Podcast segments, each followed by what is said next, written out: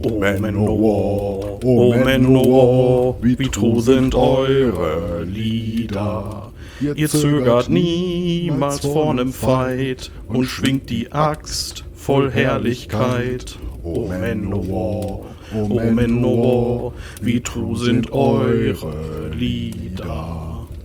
Amon Amas, Amon Amas, man hört den Schlachtruf hallen. Ob nicht nur Odins Streitbarkeit, hab Loki und auch Thor erfreut. Amon Amas, Amon Amas, man hört den Schlachtruf hallen. Odoropesch, Odoropesch, wirst uns den Metal lehren für immer ein Stück Ewigkeit, true at heart zu jeder Zeit. Odoropesch, Odoropesch, wirst uns den Metal lehren. O Sabbaton, O Sabbaton, auch ihr singt Weihnachtslieder. Macht Schlager für den Ballermann, mit euch wird Krieg zum Metal Fun. O Sabbaton, O Sabbaton, auch ihr singt Weihnachtslieder. Rost und Stahl. Der Metal Podcast. Mit Mattes und Hoshi.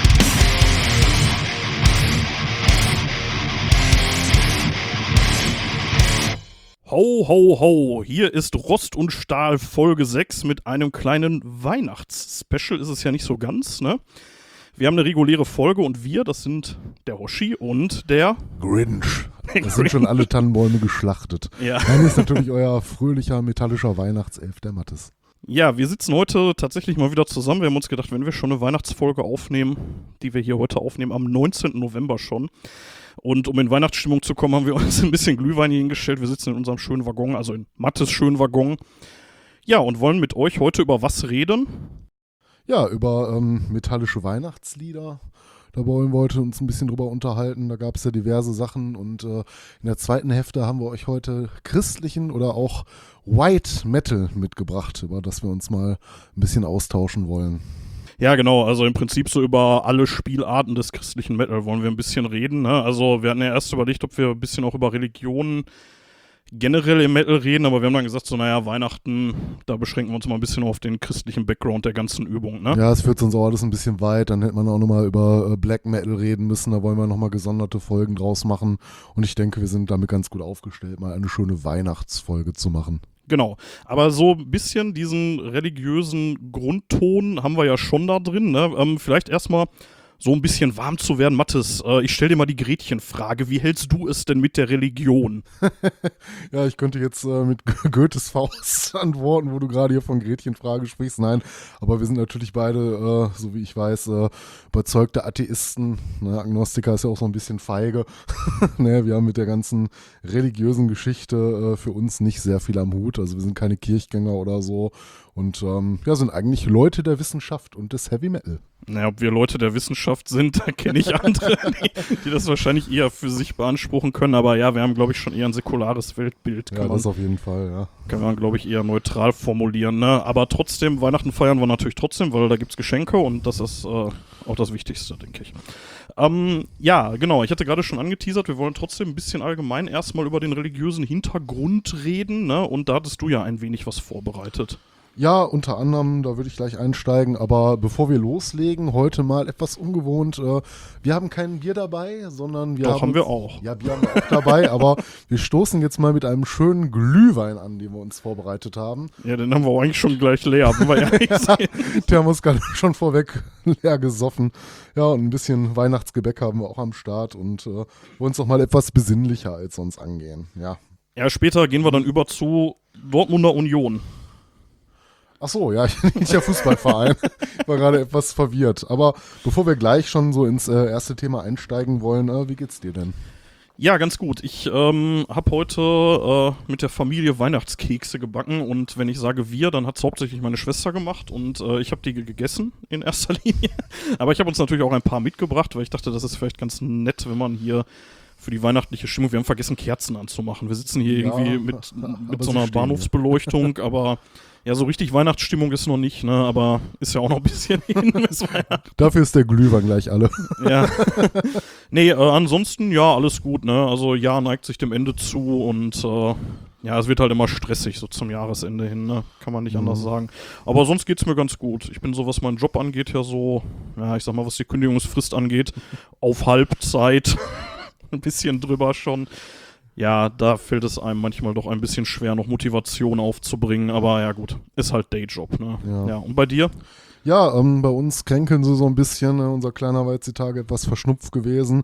Das heißt natürlich äh, nicht nur eine schlaflose Nacht für den kleinen Mann, sondern natürlich auch für die Eltern. Das schlaucht dann mitunter mal ein bisschen, aber wir befinden uns auf dem Weg der Besserung. Ansonsten geht es uns allen gut. Und ähm, ja, um nochmal so ein bisschen beim weihnachtlichen Thema zu bleiben. Wie werdet ihr äh, oder wie, wie hast du denn vor, deine Weihnachtstage mit deiner Familie zu verbringen? Ja, also wir haben jetzt so die letzten Jahre immer im engsten Familienkreis, also nur die Kernfamilie und ähm, ja, so am ersten Weihnachtsfeiertag, da fahren wir dann meistens so zu meiner erweiterten Familie. Da wird dann ein bisschen gegessen, dann äh, ja, gibt's so die üblichen Weihnachtsrituale, ne? So Geschenke verteilen an die Kinder und äh, ja, aber eigentlich alles äh, wie immer, sag ich mal, bei uns. Das ist, äh, ist ganz gut eingespielt. Könnte sein, dass wir dieses Jahr tatsächlich Heiligabend gar nicht alleine sind. Äh, ich weiß nicht, ob ich das jetzt hier on air erzählen soll, aber ähm, könnte sein, dass wir so ein, zwei Leute, die wir im Laufe des Jahres kennengelernt haben, sogar noch dabei haben werden. Aber da müssen wir mal schauen. Das weiß ich noch nicht so genau. Wie gesagt, ist auch noch ein bisschen hin, ist noch über einen Monat jetzt zum aktuellen Zeitpunkt. Ja. Schon alle Geschenke besorgt oder bist du auch mehr so ein Last-Minute-Gänger? Ich war die letzten Jahre, war ich da immer super früh dran, aber dieses Jahr bin ich ein bisschen spät dran, muss ich sagen. Ich muss echt zusehen. Also, Kind ist natürlich weitestgehend schon versorgt, aber so für alle anderen muss ich mal gucken. Aber bringt ja eh der Weihnachtsmann, ne? Kommt bei euch der Weihnachtsmann oder das Christkind? Darüber können wir auch gleich nochmal sprechen, wo das denn herkommt.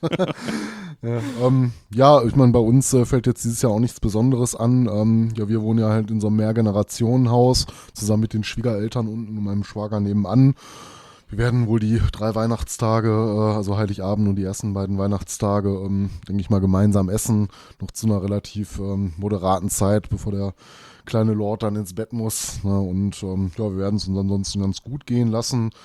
Ja, und worauf ich mich auch freue, dein Geburtstag steht ja auch bald an. Ja. Und ich bin sehr früh verku- äh, froh verkünden zu können, dass ich dein Geschenk zumindest schon besorgt habe. Ja, wäre ich auch sauer, wenn nicht. ja, das ist bei mir immer so ein bisschen doof. Ich habe ja kurz vor Weihnachten und das ist dann immer für alle extra stressig, so, ne? Inklusive Ja. mir selbst, ja. Wie ist das eigentlich bei euch? Ähm, so Weihnachtsessen, macht ihr das schon ein bisschen festlicher? Es gibt ja auch so die Tradition hier gerade in Nordrhein-Westfalen, äh, in manchen Haushalten wird ja auch ganz gerne Würstchen mal und. Würstchen und Kartoffelsalat. Macht ihr das auch oder? Äh, nee, tatsächlich nicht. Also, ähm, ich bin halt von früher noch so gewohnt, dass dann immer schön aufgefahren wird an Heiligabend. Und die Rolle als äh, Familienvater fällt mir jetzt so ein bisschen zu. Ähm, ich, ich weiß aber noch nicht so genau, was wir machen. Also meistens ist es dann irgendwie so ein eher fleischiges Ding, Rouladen oder irgendwie sowas. Eine schöne Ente. Ja. Ja, das ist ja nicht so meins. Deswegen irgendwie eher Schwein oder Rinder, ich weiß noch nicht. Aber Ja. auf, wir machen schon ein bisschen größer, ne? So. Ja, also bei uns gibt es auch schon ein paar feinere Sachen. Ähm, ich kann mich ja dran erinnern, äh, ich hatte mal eine Freundin früher und bei denen in der Familie war es tatsächlich so, dass es an einem Tag, ich glaube, das war der Heiligabend, dann wirklich nur Würstchen mit Kartoffelsalat gab und ich bin heute noch enttäuscht. Ich bin mir nicht ganz sicher, aber ich glaube, in der Familie von meiner Frau war das auch so. Und die war dann auch am Anfang so ein bisschen, äh, ja, ich will nicht sagen überfordert, aber sie fand das dann auch irgendwie ein bisschen viel irgendwie. Aber deswegen ist äh, die, die ganze Kochvorbereitung und so, da bleibt dann immer auch alles an mir. Größtenteils. Nein, sie hilft natürlich, aber ich, äh, ich stehe dann auch schon, ich stehe auch so gerne in der Küche, muss ich sagen. Also auch so im, im Real Life und koche ganz gerne mal. Ja, oder an deinem schönen Gasgrill, dem Bernhard. Ja, selbstverständlich. Immer die geilen Burger. Ja, das Ja. ist schon was. Ja, ähm, dann können wir auch langsam ins Thema einsteigen. Wir haben ja gesagt, ähm, ja, wir wollten äh, heute erstmal so ein bisschen über weihnachtliche Metal-Lieder reden. Ich meine, das- im ersten Moment glaubt man so, hm, Weihnachten und Metal, aber wenn man mal so überlegt, äh, es gab ja schon immer so, sag ich mal, den einen oder anderen Rock-Song mit einer weihnachtlichen, weihnachtlichen Thematik oder alte Weihnachtslieder, die man mal so ein bisschen auf Rock'n'Roll getrimmt hat. Das hat ja eine relativ lange Geschichte. Und äh, es hat dann auch nicht allzu lange auf sie warten lassen, bis dann die ersten Metal-Bands mal auf die Idee kamen. äh, Jingle Bells Rock. Genau. Fürchterlich. Das, ich, ich weiß nicht, ob du dazu was vorbereitet hast zu solchen, zu solchen Songs, aber nicht im Detail. ehrlich gesagt ist das komplett an mir vorbeigegangen. Das ist mir heute irgendwie aufgefallen, dass es da ja wirklich so ganze CDs, so Compilations gibt mit so einem Zeug Mhm. drauf, ne? Ja, zuhauf, ne? Die können wir natürlich nicht alle abarbeiten, aber ich wollte mal so ein paar bekannte äh, Dinger nennen, wo dann schon sehr namhafte äh, Musiker des Metal mitgewirkt haben. Über die könnte man sich mal kurz austauschen. Ja, ein, eins davon ist ja auf jeden Fall Oh Manowar, ne? Ja, den wird, werdet ihr jetzt wahrscheinlich zu dem Zeitpunkt schon gehört haben. wahrscheinlich, nee. Oder die Leute, die ihn gehört haben, haben direkt ausgeschaltet. genau, wenn ihr jetzt noch da seid, so, so schlimm wird's hoffentlich nicht mehr im Laufe der Folge. Ja, wir werden sehen. Der Glühwein ist ja zum Glück gleich leer. Ja, ähm, wie gesagt, das ist dann unser erster Teil. Da reden wir gleich ein bisschen drüber. Im zweiten Teil wollten wir dann halt über ähm, christlichen Heavy Metal reden, White Metal und solche Geschichten. Uns mal ein paar Bands genauer anschauen und äh, gucken, was das ist. Aber bevor wir jetzt komplett ins äh, Musikalische einsteigen, ähm, erstmal generell was zu Weihnachten. Wo kommt denn das Weihnachtsfest überhaupt her? Das Ne? so eine heidnische Geschichte. Ja, also ich meine, zu Weihnachten selber, über die äh, Kerngeschichte brauchen wir nicht äh, zu viel zu erzählen, die sollte hinlänglich bekannt sein. Ne, hätte Jesus damals nicht den Riesenkürbis besiegt. Ach nee, das war, Das war nee, Halloween. Das war Halloween, genau, stimmt. nee, ähm, ja gut, ich meine, die Geschichte hier, äh, Job Maria, Josef, das ist hinlänglich bekannt. Ähm, jeder hat schon mal so ein Krippenspiel gesehen, ne, mit dem Christuskind und den drei Barbos aus dem Morgenland. Ähm, ja, da, da brauchen wir jetzt heute gar nicht viel drüber zu erzählen, aber ähm, natürlich, äh, äh, wie es oft so mit so christlichen Riten sind, äh, sind das teilweise auch äh, so Sachen, die sich erst über die ähm, Jahre nach den Anfängen etabliert haben und tatsächlich hat das Weihnachtsfest, was wir heute feiern, einen, äh, auch einen heidnischen Ursprung. Ne, ähm, ja, wo fangen wir an? Ähm, das Weihnachtsfest äh, wird ja bei uns im Winter gefeiert. Ähm, das liegt allerdings an einer alten heidnischen Tradition, denn ursprünglich äh, gilt es ja unter Historikern, dass äh, Jesus ja wahrscheinlich gar nicht äh, zu Weihnachten zur Welt gekommen Ja, ist. hier im Sommer, ne? Ja, ja, da gibt's so ein paar ähm, ja, Ideen, so ein paar Historiker, die sich Gedanken gemacht haben, wann es denn tatsächlich passiert sein könnte. Äh, tatsächlich findet man in den Evangelien selber keinen genauen, keinen genauen Hinweis darüber, wann denn Christi genau geboren sein soll. Ähm, erst im dritten Jahrhundert hatte mal ein äh, christlicher Chronologe das Ganze so ein bisschen äh, heruntergerechnet anhand von irgendwelchen Tag- und Nachtgleichen, ähm, irgendwelchen Sternbildern und kam dann irgendwie zu der Erkenntnis, dass Jesus dann wohl im äh, dritten Jahrhundert, äh, nee, im dritten Jahrhundert war dieser äh, Chronologe am, irgendwie an einem 25. März wohl äh, geboren sein soll. Gab es da nicht irgendwie so Hinweise über den Stern da, dass man da Ja, genau, das ist halt so dieser hat, Tag- und Nachtgleiche mit Sternbildern. Es gab ja den äh, Stern Nee, von Bethlehem. Den Stern von Bethlehem, weil das war ja Mhm. wohl irgendwie vermutlich irgend so ein Komet oder sowas, ne? Ja, genau. Und ähm, aber das ist alles halt nicht so äh, ganz äh, ganz geklärt letztlich. Nur man ist sich wohl ziemlich sicher, dass Jesus wohl halt nicht äh, im Winter und auch nicht im Jahre Null geboren wurde. Dessen äh, ja, dessen ist man sich so einigermaßen sicher heutzutage. Das Jahr Null gibt's ja irgendwie auch nicht, ne? Das ist ja irgendwie, also in der Zeitrechnung ist ja irgendwie von minus eins auf eins springt's ja irgendwie in der Rechnung, meine ich, ne? Mhm. Aber, ja, egal. Ja, im Prinzip kann man auch sagen, äh, so die ganz alte Geschichte, das hängt natürlich auch sehr eng ähm, äh, mit der römischen Kultur zusammen. Ne? Ähm, es gab so am 25. Dezember hatten die Römer äh, einen Feiertag, ne? also den kennt man ähm, seit äh, dem Jahr 336.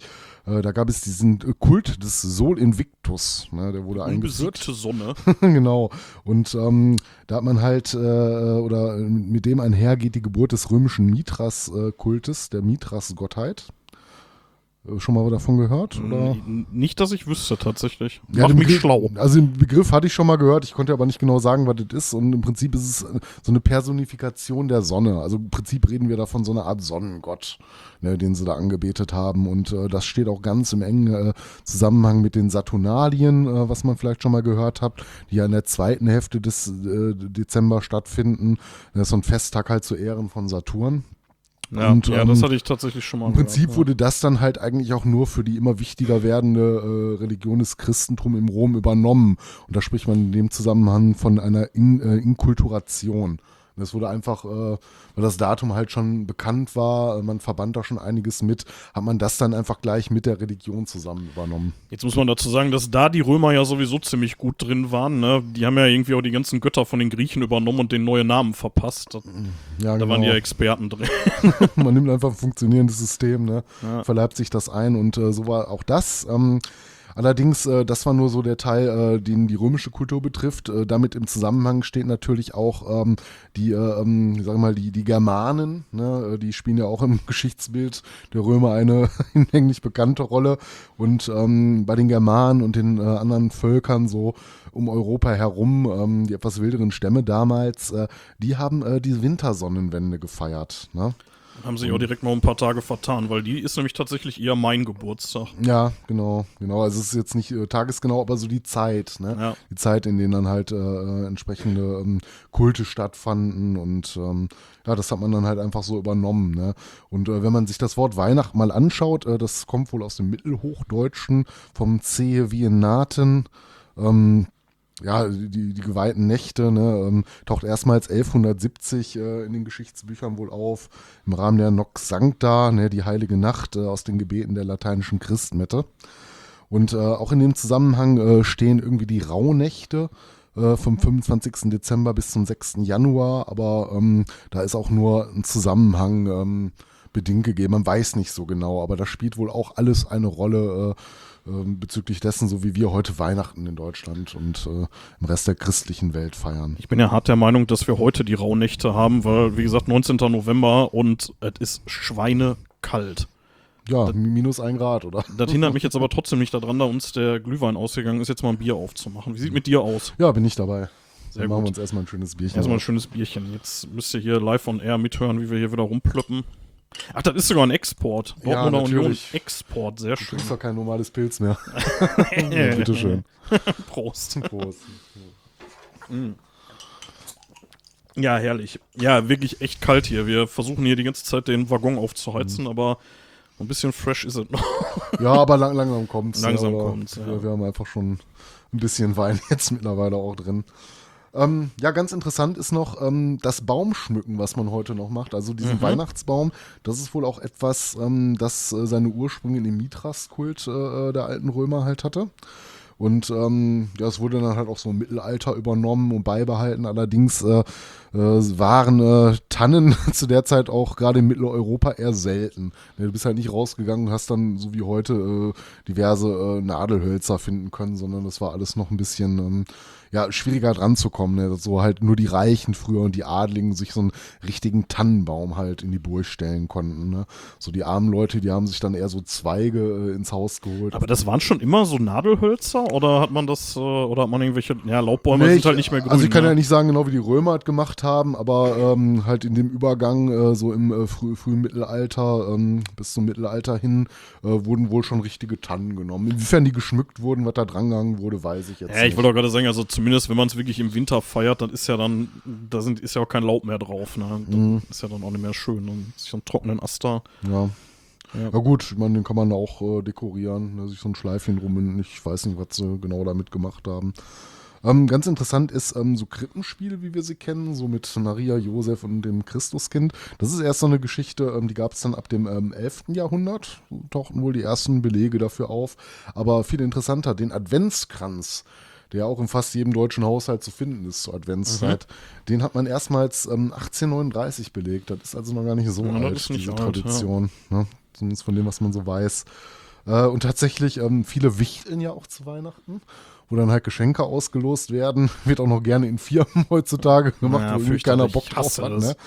Ja, ähm, das, das ist ähm, auch so eine Geschichte, die äh, eigentlich gar nichts mit Weihnachten zu tun hat, ne? sondern äh, auf die Wichtelmänner zurückgeht. Und ähm, ja, der einzige Zusammenhang ist halt, äh, dass es da halt um die Beschenkung geht. Ne? Aber dass das äh, so, so zu Weihnachten, ähm, sag ich mal, so ein Ding geworden ist und heute auch noch beibehalten wird, das hatte ursprünglich eigentlich gar nichts damit zu tun. Ich muss mal gerade kurz fragen, wir so als äh, komplett säkulare äh, Gottverächter, ähm, habt ihr einen Weihnachtsbaum?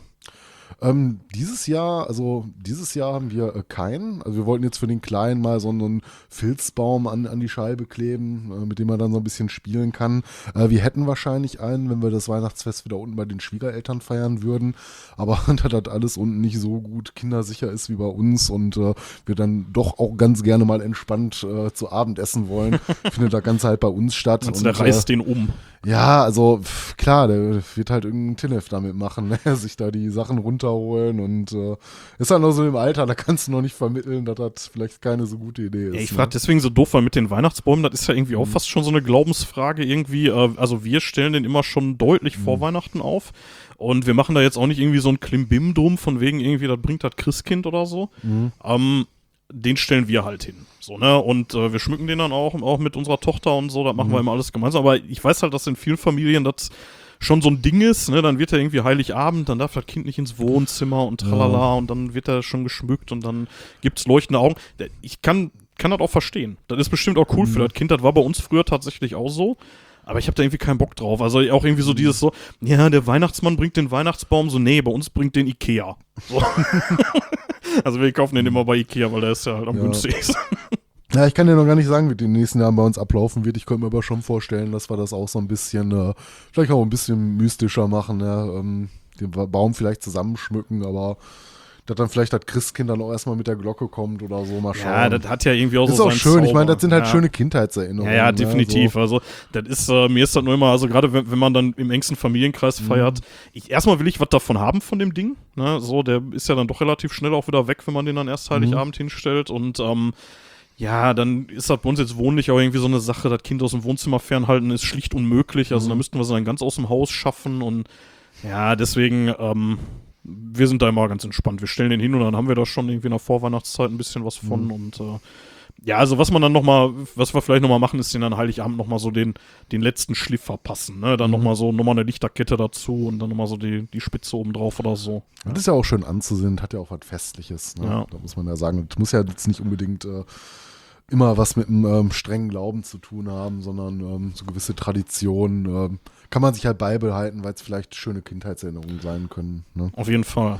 Ja, ähm, ja, gerade noch über äh, Wichteln gesprochen und äh, ganz witzig ist, äh, dass diese Wichtelei zu Weihnachten ähm, etwas ist, was wohl angeblich auch von äh, Martin Luther eingeführt wurde. Und zwar aus dem Grund, ähm, gibt ja den Nikolaus, ne? Das ist aber auch eher so ein so ein Bischof, ne? ja, genau, und das ist ja damit so eine katholische Geschichte, Ja. ne, der heilige Sankt Nikolaus. Und um halt davon wegzukommen, äh, aus äh, gegebenem Anlass, äh, hat man äh, dann halt äh, so solche Geschichten eingeführt, um diesen äh, Kult so ein bisschen äh, aus dem Evangelischen dann rauszubekommen, was es dann später werden sollte.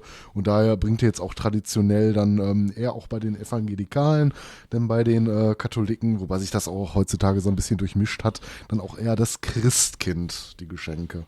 Ne, das ist dann auch mehr so eine Sache, die aus dem ähm, Evangelischen kommt. Echt? Ich dachte, das wäre andersrum. Ja, Ich dachte, bei den Katholiken kommt das Christkind und bei den, bei den Evangelischen der Weihnachtsmann. also so wie ich das recherchiert habe, liegt es halt daran, dass äh, man von diesem Nikolauskult weg wollte Ah, und okay. dann sich dann dazu entschlossen hatte. Aber wie schon gesagt, das hat sich durchmischt. Das ist jetzt nicht, dass du das eine nur da findest und das andere nur da. Du findest auch äh, an, jeden, an jeder, äh, sag ich mal, katholischen Kirche auch ein schönes Krippenspiel. Ne? Das, ähm, ja. Ja. Ja. Ja, aber äh, Nikolaus ist ja sowieso, ne, der, das ist ja eigentlich auch eher so ein, also nicht, nicht so ein katholisches, sondern eher so ein Coca-Cola-Ding, ne? Ja, das ist ja nochmal was anderes. Das ist der Weihnachtsmann. Ähm, das ist so eine Erfindung des 20. Jahrhunderts und angeblich ist es wohl so eine Geschichte, die wohl von Coca-Cola kommt, aber das ist auch, soweit ich das gelesen habe, alles nicht so ganz zweifelsfrei. Kann durchaus sein, dass irgendjemand anders schon mal auf die Idee hatte, irgendwie den Nikolaus so ein bisschen umzufunktionieren und ähm, dann da schon mal den Weihnachtsmann draus zu machen, dass sich Coca-Cola da bedient hat. Ähm, beides möglich, ich weiß es nicht. Ich habe da jetzt keinen eindeutigen äh, Beleg dafür gefunden, dass das jetzt eine reine Coca-Cola-Erfindung war. Aber falls da jemand äh, mehr drüber weiß, ähm, Ja, zumindest dieses Rot wohl, ne? Also Mhm. die, dieser rote Mantel, der ist ja wohl historisch, also bis Coca-Cola den eingeführt hat, war der ja wohl vorher mal eher so braun gekleidet oder eher so bischöflich. ja, du siehst halt, auch ne? auf Go- Golden, so wenn es ein bisschen prächtiger sein soll. Ne? Ja, wie viel da mit dem historischen Vorbild dann zu tun hat, äh, lassen wir mal als dahingestellt. Ne? ich merke schon, das wird eine richtig schwermetallische Folge hier. Ja, aber wir sind damit auch durch. Da war jetzt nochmal so ein bisschen die äh, Background-Story, ne, wo das Ganze so, sag ich mal, seinen heidnischen Ursprung hatte und äh, ja, wo wir dann heute stehen und ähm, ja, warum wir vielleicht die eine oder andere Figur haben oder auch nicht. Ähm, aber äh, wie schon gesagt, es soll ja eigentlich auch dann primär gleich um die Musik gehen und dann würde ich auch ähm, ja, jetzt eigentlich zum ersten Hauptthemenblock einleiten und mal mit dir über äh, metallische Weihnachtslieder sprechen. Metallische Weihnachtslieder, ich bin schwer gespannt. Also, als wir uns das Thema überlegt hatten, da ist mir natürlich direkt eins eingefallen. Ähm, äh, von Manowar, ne? Silent Night, Stille Nacht. Ja, das habe ich ja auch auf der Liste. Ich meine, was man vorab sagen muss, äh, da kann natürlich jetzt hier keine vollständige Aufzählung werden. Ne? Das ist, das werden wir nicht schaffen. Es gibt äh, diverse Compilations zu dem Thema. Ne, da wird Stoff ohne Ende geben. Vielleicht werden wir auch irgendwann mal eine zweite Folge machen, wo wir noch mal ein paar andere. Tendenziell nächstes Jahr Weihnachten. Tendenziell nächstes Jahr Weihnachten, wo wir noch mal wieder ich, sprechen. Ich habe eine Idee, Mathis, lass uns die im Mai machen. ist auch nicht so kalt hier. Da können wir so schon mal aufnehmen. Da Ne? kriegt man den Glühwein so schlecht, da muss man den an eine Seite legen. Die können wir auch selber machen. Ja, habe ich letztes Jahr tatsächlich ein paar Mal gemacht, aber das ist irgendwie schwierig. Also, der ist schon geiler, wenn du den kaufst. Ja, ein paar Nelken, Zimtstangen in irgendeinem Ja. billigen Rotwein. Ja, du kriegst ja auch schon so fertige Gewürze da irgendwie. Ja, für. genau, so Würzmischung. Ne? Ähm, ja, den ersten Song, den ich jetzt äh, hier ausgepackt habe, ähm, da sind wir wieder bei unserer beider Lieblingsband Sabaton. Hey! Und zwar äh, habe ich euch hier den Song Christmas Truce mitgebracht. Ja, ziemlich aktuell, ne? Ja, der ist noch gar nicht, ja, ja, ziemlich aktuell, der ist noch nicht so alt. Ne? Ähm, gesagt, über Sabaton haben wir mal äh, detaillierter in Folge 1 gesprochen. Ich glaube, da haben wir den Song wahrscheinlich auch einmal kurz erwähnt. Er ist von 2021 und da gibt es ein Video zu. So, und ähm, da wollte ich mal so ein bisschen drauf eingehen. Ich höre dir schon die Begeisterung an. Ja, ich habe das, ich finde das Video so richtig, also ich sag mal, die hätten sich wahrscheinlich eher einen Gefallen getan, wenn so unser Opener-Lied hier heute gesungen Ja, ich muss sagen, den Song an sich, den finde ich ja gar nicht so mies, ne? Aber äh, steigen wir mal kurz ins Video ein. Ähm, es spielt 1914 an der Westernfront, ne? Es äh, herrschen Grabenkämpfe. Man sieht in den ersten Szenen, wie ein Soldat getroffen wird. Ähm, die Band selber äh, bildet die Protagonisten der ganzen Szene. Man sieht, äh, wie Joachim seinem äh, getroffenen Kameraden helfen will. Und daraufhin steigt dann ganz dezent eine Klaviermusik ein. Wir sehen Tannenbäume im Graben und ähm, ja, ich hatte erst den Eindruck, das soll so eine Nahtoderfahrung widerspiegeln, weil es ja doch schon so ein bisschen surreal ist, ne? dass du da zuerst in den Grabenkämpfen steckst und dann steht da irgendwo ein Tannenbaum und es spielt sich Musik ein. Aber war das nicht so, äh, sorry, wenn ich da zwischengrätsche, aber war das nicht so, dass das tatsächlich so passiert ist in der Art? Ja, da wollte ich gleich drauf hinaus, wenn wir Okay. über das Video gesprochen haben. Tatsächlich gibt's da ein, ähm, ja, eine, eine, eine Backstory zu, ne? ähm, dass äh, sowas in der Art wohl äh, gegeben hat und auch belegt.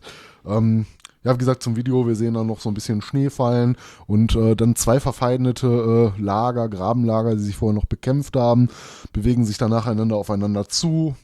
Ne, ähm, wird ein großes Holzkreuz durch die Gegend geschleppt. Die Soldaten spielen gemeinsam Ball. ne, eigentlich alles so Friede, Freude, Eierkuchen. Und äh, dann hört man im Abgang dann irgendwann wieder den, äh, so einen Kanonendonner auf, aufschallen. Und ähm, dann werden noch Geschenke zwischen den verfeindeten Soldaten ausgetauscht.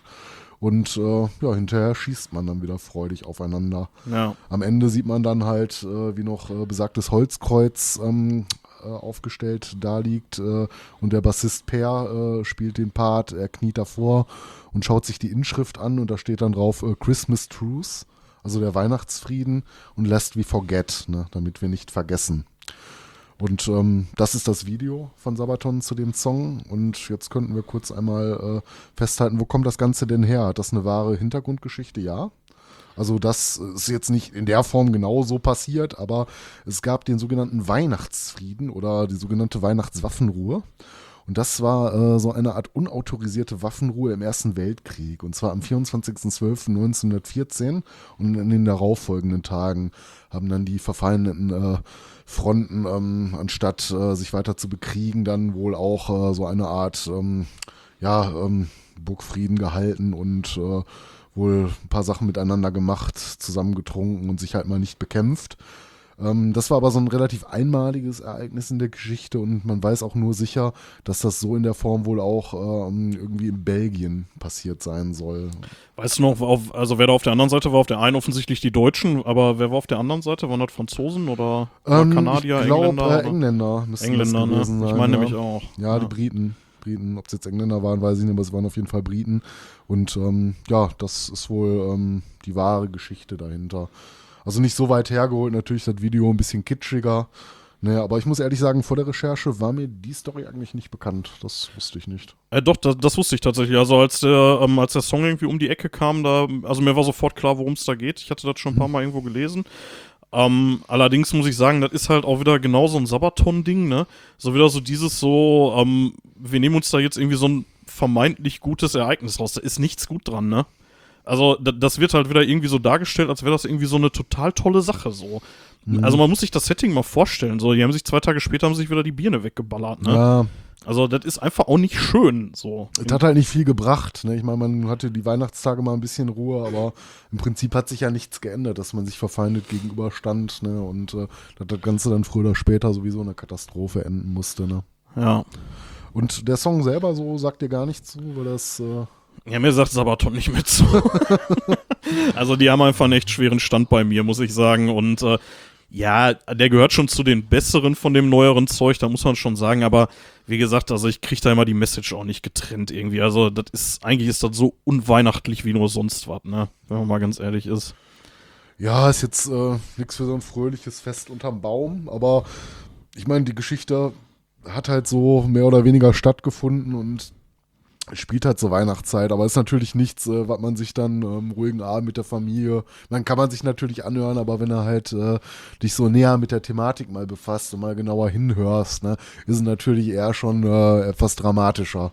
Ne, ja. Da kommt nicht so richtig, zumindest bei mir nicht so richtig Festtagsstimmung auf, wenn ich das höre. Ja.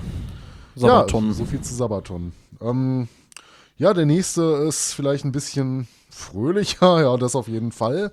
Und äh, ja, wir haben Lordi mit dem Song Mary Bla Bla Bla. und zwar, der ist auch noch gar nicht so alt. Der ist, äh, glaube ich, auch vom letzten Jahr über AFM Records erschienen. Ähm, ja, vielleicht zu Lordi ganz kurz, äh, weil Sabaton hatten wir ja in Folge 1 besprochen. Lordi sind eine finnische Heavy Metal und Hard Rock Band. Ähm, insbesondere durch ihre hervorragenden Monster-Kostümierungen Kostümierung bekannt. Ähm, Gewinner haben, des Eurovision Song Contest genau, 2006. Genau, da hattest du ja auch schon äh, in irgendeiner der vorherliegenden Folgen mal drüber erzählt. Ich glaube, in der. In der tatsächlich in der letzten. Ja, in stimmt, der, stimmt. Der, wo wir über die ne? Locations gequatscht haben. Ja, genau. Ja, ja, genau. Da habt ihr euch das Ganze angeschaut. Und ähm, ja, auch zu dem Song gibt es ein äh, Video. Das Ganze ist als äh, Cartoon erschienen. Also wir haben so einen kleinen äh, Cartoon äh, zu dem Song gemacht. Und äh, worum geht's? Es geht um so ein kleines Mädchen namens Anna. Und die wird halt von ihrem fiesen Bruder total, äh, ja, total schlimm drangsaliert, äh, geschlagen. Der Teddy wird zerrissen und auch ihr Vater scheint kein netter Kerl zu sein schubbt sie durch die Gegend und kümmert sich so gar nicht drum und sie wünscht sich eigentlich nur eins zu Weihnachten und zwar Vengeance. Sie will Rache. Und ja, wie sollte es dann anders sein? Tritt irgendwann äh, unser lieber Mr. Lordy als Weihnachtsmann in die Szene ein, bringt noch zwei dämonische Damen mit und legt dann auch gleich los. Ähm, der Bruder wird enthauptet, der Kopf wird auf einem Tablett serviert, der Vater wird von den Dämonendamen ausgeweidet. Wir sehen Tiere, die am Weihnachtstisch äh, Menschen essen. Wir sehen Bäume, die Menschen fällen. Oh. ich habe mir tatsächlich nicht angeguckt. Du hattest mir das geschickt, ja. aber ich habe es mir noch nicht angeguckt. Mr. Lordi ähm, ja, lässt dann einen Zauber wirken und macht ein paar Lebkuchenmänner groß, die dann Menschen verspeisen. Und äh, am Ende spielen dann die Dämonen im Schnee und schmücken Schneemänner mit Leichenteilen. da werden dann Arme dran gesteckt, Beine und Kopf. Ja. Sowas alles. Ähm, dann sieht man am Ende noch einen Komponisten, der von äh, Mr. Lordy enthauptet wird. Ähm, und irgendein offensichtlich toter Hund mit Heiligenschein labt sich an dem ganzen Blut. Sehr schön. Und irgendwie schön? trotzdem weihnachtlicher als der sabaton ja, und noch witziger. Ist halt als Cartoon gemacht. Ne? Das ist halt äh, mit dem Augenzwinkern zu betrachten, denke ich. Ähm, ja, so der Song selber an sich musikalisch ist äh, äh, der ist nicht so hart wie die, die Story, die da gebracht wird. Das ist halt ein weihnachtlicher Rocksong irgendwie. Mit viel Wohlwollen könnte man es vielleicht noch als Heavy Metal bezeichnen, aber das sind mehr so etwas, ähm, ja, nicht allzu schnelle, äh, nicht allzu schnelle Riffs, die da gespielt werden. Ähm, also kein Brutal Death Metal, wie man jetzt äh, ähm, anhand des Videomaterials meinen könnte. Naja, ähm, ja, ich, fand's ganz witzig. Ich weiß nicht, du hast es dir nicht angesehen, aber so Nee, das habe ich verballert. kann man mal machen, oder? Ja. aber sollten vielleicht nicht unbedingt die äh, Kleinsten der Familie sehen. Das ist dann doch ein bisschen zu schräg. Ja, ansonsten, was mir auch noch zu Lordi einfällt, ähm, die haben auch mal so einen schönen Song vor vielen Jahren, glaube ich, auf der Arocalypse äh, oder, nee, müsste ein anderes Album gewesen sein, das äh, Snows in Hell. Und ich dachte eigentlich auch immer, ähm, das wäre auch so ein weihnachtlicher Song, aber da geht's wohl so gar nicht drum. Das ist dann, glaube ich, auch mehr so eine etwas äh, tragischere Liebesgeschichte. Oder hast du den noch Ich habe den gerade gar nicht mehr im Ohr. Ich muss auch sagen, Lordi ist auch irgendwie so ein bisschen an mir vorbeigegangen nach 2006. Wobei, war nicht, war nicht The Arocalypse? Das war doch, glaube ich, das Album, was da so war um die Zeit. Da war das Hardrock Halleluja Da war da auf jeden drauf, ne? drauf, ja. Ja. Ja, ich meine, in letzter Zeit äh, haben die auch wieder viel gemacht. Ne? Die haben erst vor kurzem, das heißt vor kurzem, aber ich glaube vor ein, zwei Jahren, ähm, einige Singles released, äh, wo die unterschiedliche Epochen musikalisch abgebildet haben. So ein bisschen hier, wie es auch Ghost mit den Kiss the Goat gemacht haben, so ein bisschen im Stil der 60er, 70er Jahre, hatten die noch verschiedene Epochen in ihren, äh, in ihren Singles abgebildet und daraufhin, glaube ich, letztes Jahr äh, zu jedem dieser Stile auch ein komplettes Album rausgehauen. Ich habe mir davon aber keins angehört und glaube auch, wenn du da anfängst, irgendwie sieben Alben am Stück rauszuhauen, dass das qualitativ äh, nicht so top-notch ist, glaube ich, Ja. liegt auf der Hand. Ne? Wie gesagt, gar nicht mehr drin. Also Lordi Mhm. bin ich komplett raus irgendwie. Die, ähm, also ich gucke zwischendurch schon mal so, wenn einem irgendwie auf YouTube oder so irgendwie was zufliegt, so mal Mhm. rein, aber boah, ganz ist das nicht meins. Ja, aber so die, die Hits, ne, ich meine, ähm, ich habe, glaube ich, so ein Best-of-Album mir mal von denen geholt, was mir dann auch persönlich gereicht hat. So Rockalypse war ein sehr ordentliches Metal-Album, Ja, fand ich. Das hat auf jeden Fall eine Menge Spaß gemacht. Also sie können es halt auch, ne? Aber ich glaube auch über die letzten Jahre wurde auch viel veröffentlicht. Und ja, was ich jetzt halt nicht so überdurchschnittlich gut fang, fand vom Songwriter, äh, ja, vom Songwriting her. Aber gut, ähm, das war jetzt so das, was ich äh, zu weihnachtlich zu Lordi hab. Ja, Lordi hatten wir. Mhm, Was haben wir jetzt? Ja, jetzt werden wir ein bisschen äh, bedächtiger und ähm, kommen zu Rob Halford. Ähm, der hat auf der Halford 3, äh, 3 ähm, Winter Songs äh, sein drittes Studioalbum insgesamt unter seinem eigenen Label, eigenen Namen Halford ähm, rausgebracht. Äh, produziert wird das ganze Ding von äh, Roy Z, den man auch von Bruce Dickinson kennt. Ähm, über Halford selber, glaube ich, brauchen wir heute nicht allzu viel Worte zu verlieren. Ne? Der Mann ist eine verdammte Legende. Äh, da werden wir bestimmt mal in der Folge über Judas Priest nochmal detaillierter so auf seinen Werdegang eingehen. Aber ich meine, jeder kennt den Metal-Gott und äh, der gehört wahrscheinlich auch mit zu den stilprägendsten und in seiner Prime besten Sänger, die wir so im Metal haben. Ne? Man kann Zumindest ja, früher mal. ja, deswegen sage ich in seiner Prime. Ne? Ich meine, Ja. mittlerweile merkt man ihm das Alter auch an, aber ja gut, die letzten Konzerte, mit ihm die ich gesehen habe, das ist jetzt wahrscheinlich auch schon wieder alles zehn Jahre her. Das fand ich noch alles ganz gut. Ne? Ich meine, dass du vielleicht nicht immer jeden Abend den Painkiller noch bei bester Performance dann in dem Alter singen kannst, äh, leuchtet ein, aber ein grandioser Sänger, ein sehr wichtiger Musiker und äh, ja, eine sehr große Ikone. Ja, Stilikone vor allen Dingen auch, ne, dieses ganze Lack- und Lederzeug in Metal gebracht hat. Ne? Mhm. Ja, genau. Das ist auch nochmal so ein Ding, ne, wo äh, so gewisse Sachen halt herkommen, ne, aus den englischen äh, schwulen Clubs früher. Ne, hat Ja. er die, die Mode dann halt in den Metal gebracht. Aber ja, wie gesagt, er hat ein weihnachtliches Album gemacht. Ähm, das Album selber, ja gut, das sind halt äh, weihnachtlich orientierte Themen. Ähm, überwiegend, wenn nicht ausschließlich einfach nur Klassiker, die neu arrangiert wurden und dann halt so ein bisschen ins metallische Gewand, in so einem Metal-Kontext gebracht wurden. Ja, viel mehr gibt's darüber auch nicht zu sagen. Ähm, 2019 hat er dann nochmal ein weihnachtliches Album aufgenommen mit dem Namen äh, Celestials. Und ähm, das hat er mit äh, vorwiegend guten Bekannten und Familienmitgliedern ausschließlich aufgenommen. Unter anderem äh, war auf dem Album dann auch sein Bruder Nigel zu hören, der die Drums spielt. Ähm, sein Neffe äh, ist der Sohn des äh, Judas Priest-Gitarristen Ian. ähm, ja, der, der spielt da halt drauf mit und ähm, ja, war mehr so ein kleines Familienprojekt. Ne? Äh, auch seine Schwester ist da drauf zu hören, die so ein Glockenspiel darauf spielt. Ähm, insgesamt äh, haben wir doch einige Songs drauf, äh, die so ein bisschen Priest-Atmosphäre äh, atmen. Äh, es gibt eine Eigenkomposition, äh, Donner in Blitzen. Ähm, der hätte auch so auf einer Priest-Platte stehen können. Ne? Der mutet gar nicht so weihnachtlich an, aber insgesamt ein kleines, feines Album. Ne? Auch ein bisschen Kitsch dabei. Song äh, First Noel. Ähm, aber ein Album, was ich wahrscheinlich die Feiertage durchaus mal auflegen werde. Das hat mir doch ganz gut Kenn ich gefallen. gar nicht. Also kannst du mal reinhören, ne? Das ist, wenn du so ein bisschen Bock auf äh, Weihnachten hast, aber auch gern ein bisschen was Härteres hören möchtest, ohne dass das irgendwie zu peinlich oder zu kitschig wirkt, ähm, kann man wirklich wunderbar nebenbei hören. Hat mir gut gefallen. Würde ich mir auf jeden Fall äh, Ja, muss ich mal reinhören. nochmal anhören. Ne? Und ähm, vielleicht auch was dann noch für die besinnlicheren Stunden. Sind noch ein Da paar haben wir doch schon, Songs drauf. haben wir, wir doch schon einen schönen Song gemacht. Für die besinnlichen Stunden. den man sich immer und immer wieder anhören kann. Hätte den auch so, so Helford-mäßig einsingen. das wäre noch schlimmer geworden.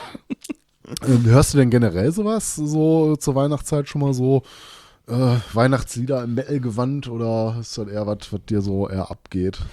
Nee, tatsächlich gar nicht. Also ich versuche dann irgendwie unterm Tannebaum immer einmal hier Manowar durchzusetzen, aber sonst irgendwie eher so gar nicht. Ja, mal gucken. Ich meine, irgendwie meine Tochter, die ist jetzt im Moment irgendwie ziemlich, äh, ziemlich drin im Metal-Zeug. Vielleicht habe ich da eine Verbündete dieses Jahr, muss ich mal gucken. Ja, dann So leg mal Helford auf. So langsam fruchtet die Erziehung. Ja, aber du hast doch eigentlich jetzt schon schön übergeleitet. Dann lass uns da einfach mal über Manowar sprechen. Oh ja. Was haben die denn verbrochen? Ja, die haben, ich weiß gar nicht mehr, das ist auch schon ewig her, ne? Das muss irgendwie auch über zehn Jahre schon her sein. Da haben die mal irgendwie Stille Nacht auf Deutsch, auf Englisch Silent Night und jetzt, lass mich nicht lügen, aber ich meine auch noch in irgendeiner anderen Sprache, mindestens einer, aber da bin ich mir gerade nicht sicher. Ja, ich bin mir auch nicht sicher, aber ich meine, da gab es auch noch eine zusätzliche Sprache. Äh, Ja, 2007 ist das tatsächlich so rausgekommen. lange schon. Ich bin mir nicht ganz sicher, das war auch das Jahr, wo Gods of War rauskam. Ich weiß aber jetzt nicht, ob diese, diese Single ähm, jetzt davor oder danach rausgekommen ist. Er lag auf jeden Fall relativ dicht beieinander. Ähm, Ist das wirklich auf Platte erschienen? Ich hatte immer so den Eindruck, dass das so ein, so ein YouTube-Internet-Ding ja, irgendwie war. also ähm, die haben das Ganze äh, auf ihrer Webseite zum freien Download äh, Ah, ver okay, äh, veröffentlicht. deswegen, okay. Allerdings gibt's eine CD, das ist aber äh, so ein inoffizielles Release. Also das ist ja auch mehr so eine vorsichtige Umschreibung für das Wort Bootleg. Okay. Ist, glaube ich, heute schon ein relativ begehrtes Sammlerstück. Äh, ich schließe daraus, du hast die nicht, weil Nee, sonst hast du nee, ja auch so ziemlich alles von Manowar. Ne? Ja, Sogar die grandiose letzte Platte. ja, ich habe sie auch, glaube ich, einmal gehört. Ja, war auch gar nicht mal so gut. Aber die ist tatsächlich ziemlich teuer. Und die kommst du derzeit so. so Die letzte, die Gods of War, oder? Nee, nee, die äh, danach. Ach so, Ähm, wie hieß die denn nochmal? ja, ich hab's verdrängt. Ja, die Gods of War, die hieß ja auch irgendwie Xoxof. Ja, ja, das konntest du ja aussprechen. Ne? Ja, also ja, die So hieß halt Gods of War, aber wollte in Ruhe schreiben. Nee, danach hat die ja Nummer eins gemacht, ähm, aber auch schon irgendwie wieder 12, 13 Jahre her. Äh, ich weiß gar nicht mehr, da ist mir gar nicht so viel im Gedächtnis geblieben. Da, glaub, da gab es, glaube ich, einen Song drauf, der mir einigermaßen gut gefallen hat. Aber ich kann mich, glaube ich, noch erinnern, dass die Produktion irgendwie auch eine Frechheit war, ne? Ich, also ich fand Gods of War war schon produktionsmäßig eine Frechheit, deswegen, ey, keine Ahnung. Ja, definitiv nicht mein Lieblingsalbum. Also so, für mich endet eigentlich auch so, ja, ich meine, für viele endet schon früher so die klassische Ära von Manowar, aber ähm, so seit God of, Gods of War kam da auch, mal abgesehen von Live-Alben, für mich nichts wirklich Taugliches mehr bei rum. Nee, ich habe die irgendwann nochmal live gesehen, wird noch nicht so. Mhm. Ja, das ist, ich sag jetzt nicht so schrecklich lange her. Das war wahrscheinlich so 2015 oder so und das war schon wirklich, das ist halt Disneyland on Stage so, ne? Mhm. Ich meine, das war, wenn man ehrlich ist, eigentlich schon immer, aber. ah, nee, ich, dem bin ich, glaube ich, entwachsen. Ja. ja, eine lustige Anekdote hätte ich noch zu Silent Night. Äh, der Song wurde in einem Studio namens Hell aufgenommen. Okay. Ja, es ist halt so ein bisschen witzig, ne? Aber naja.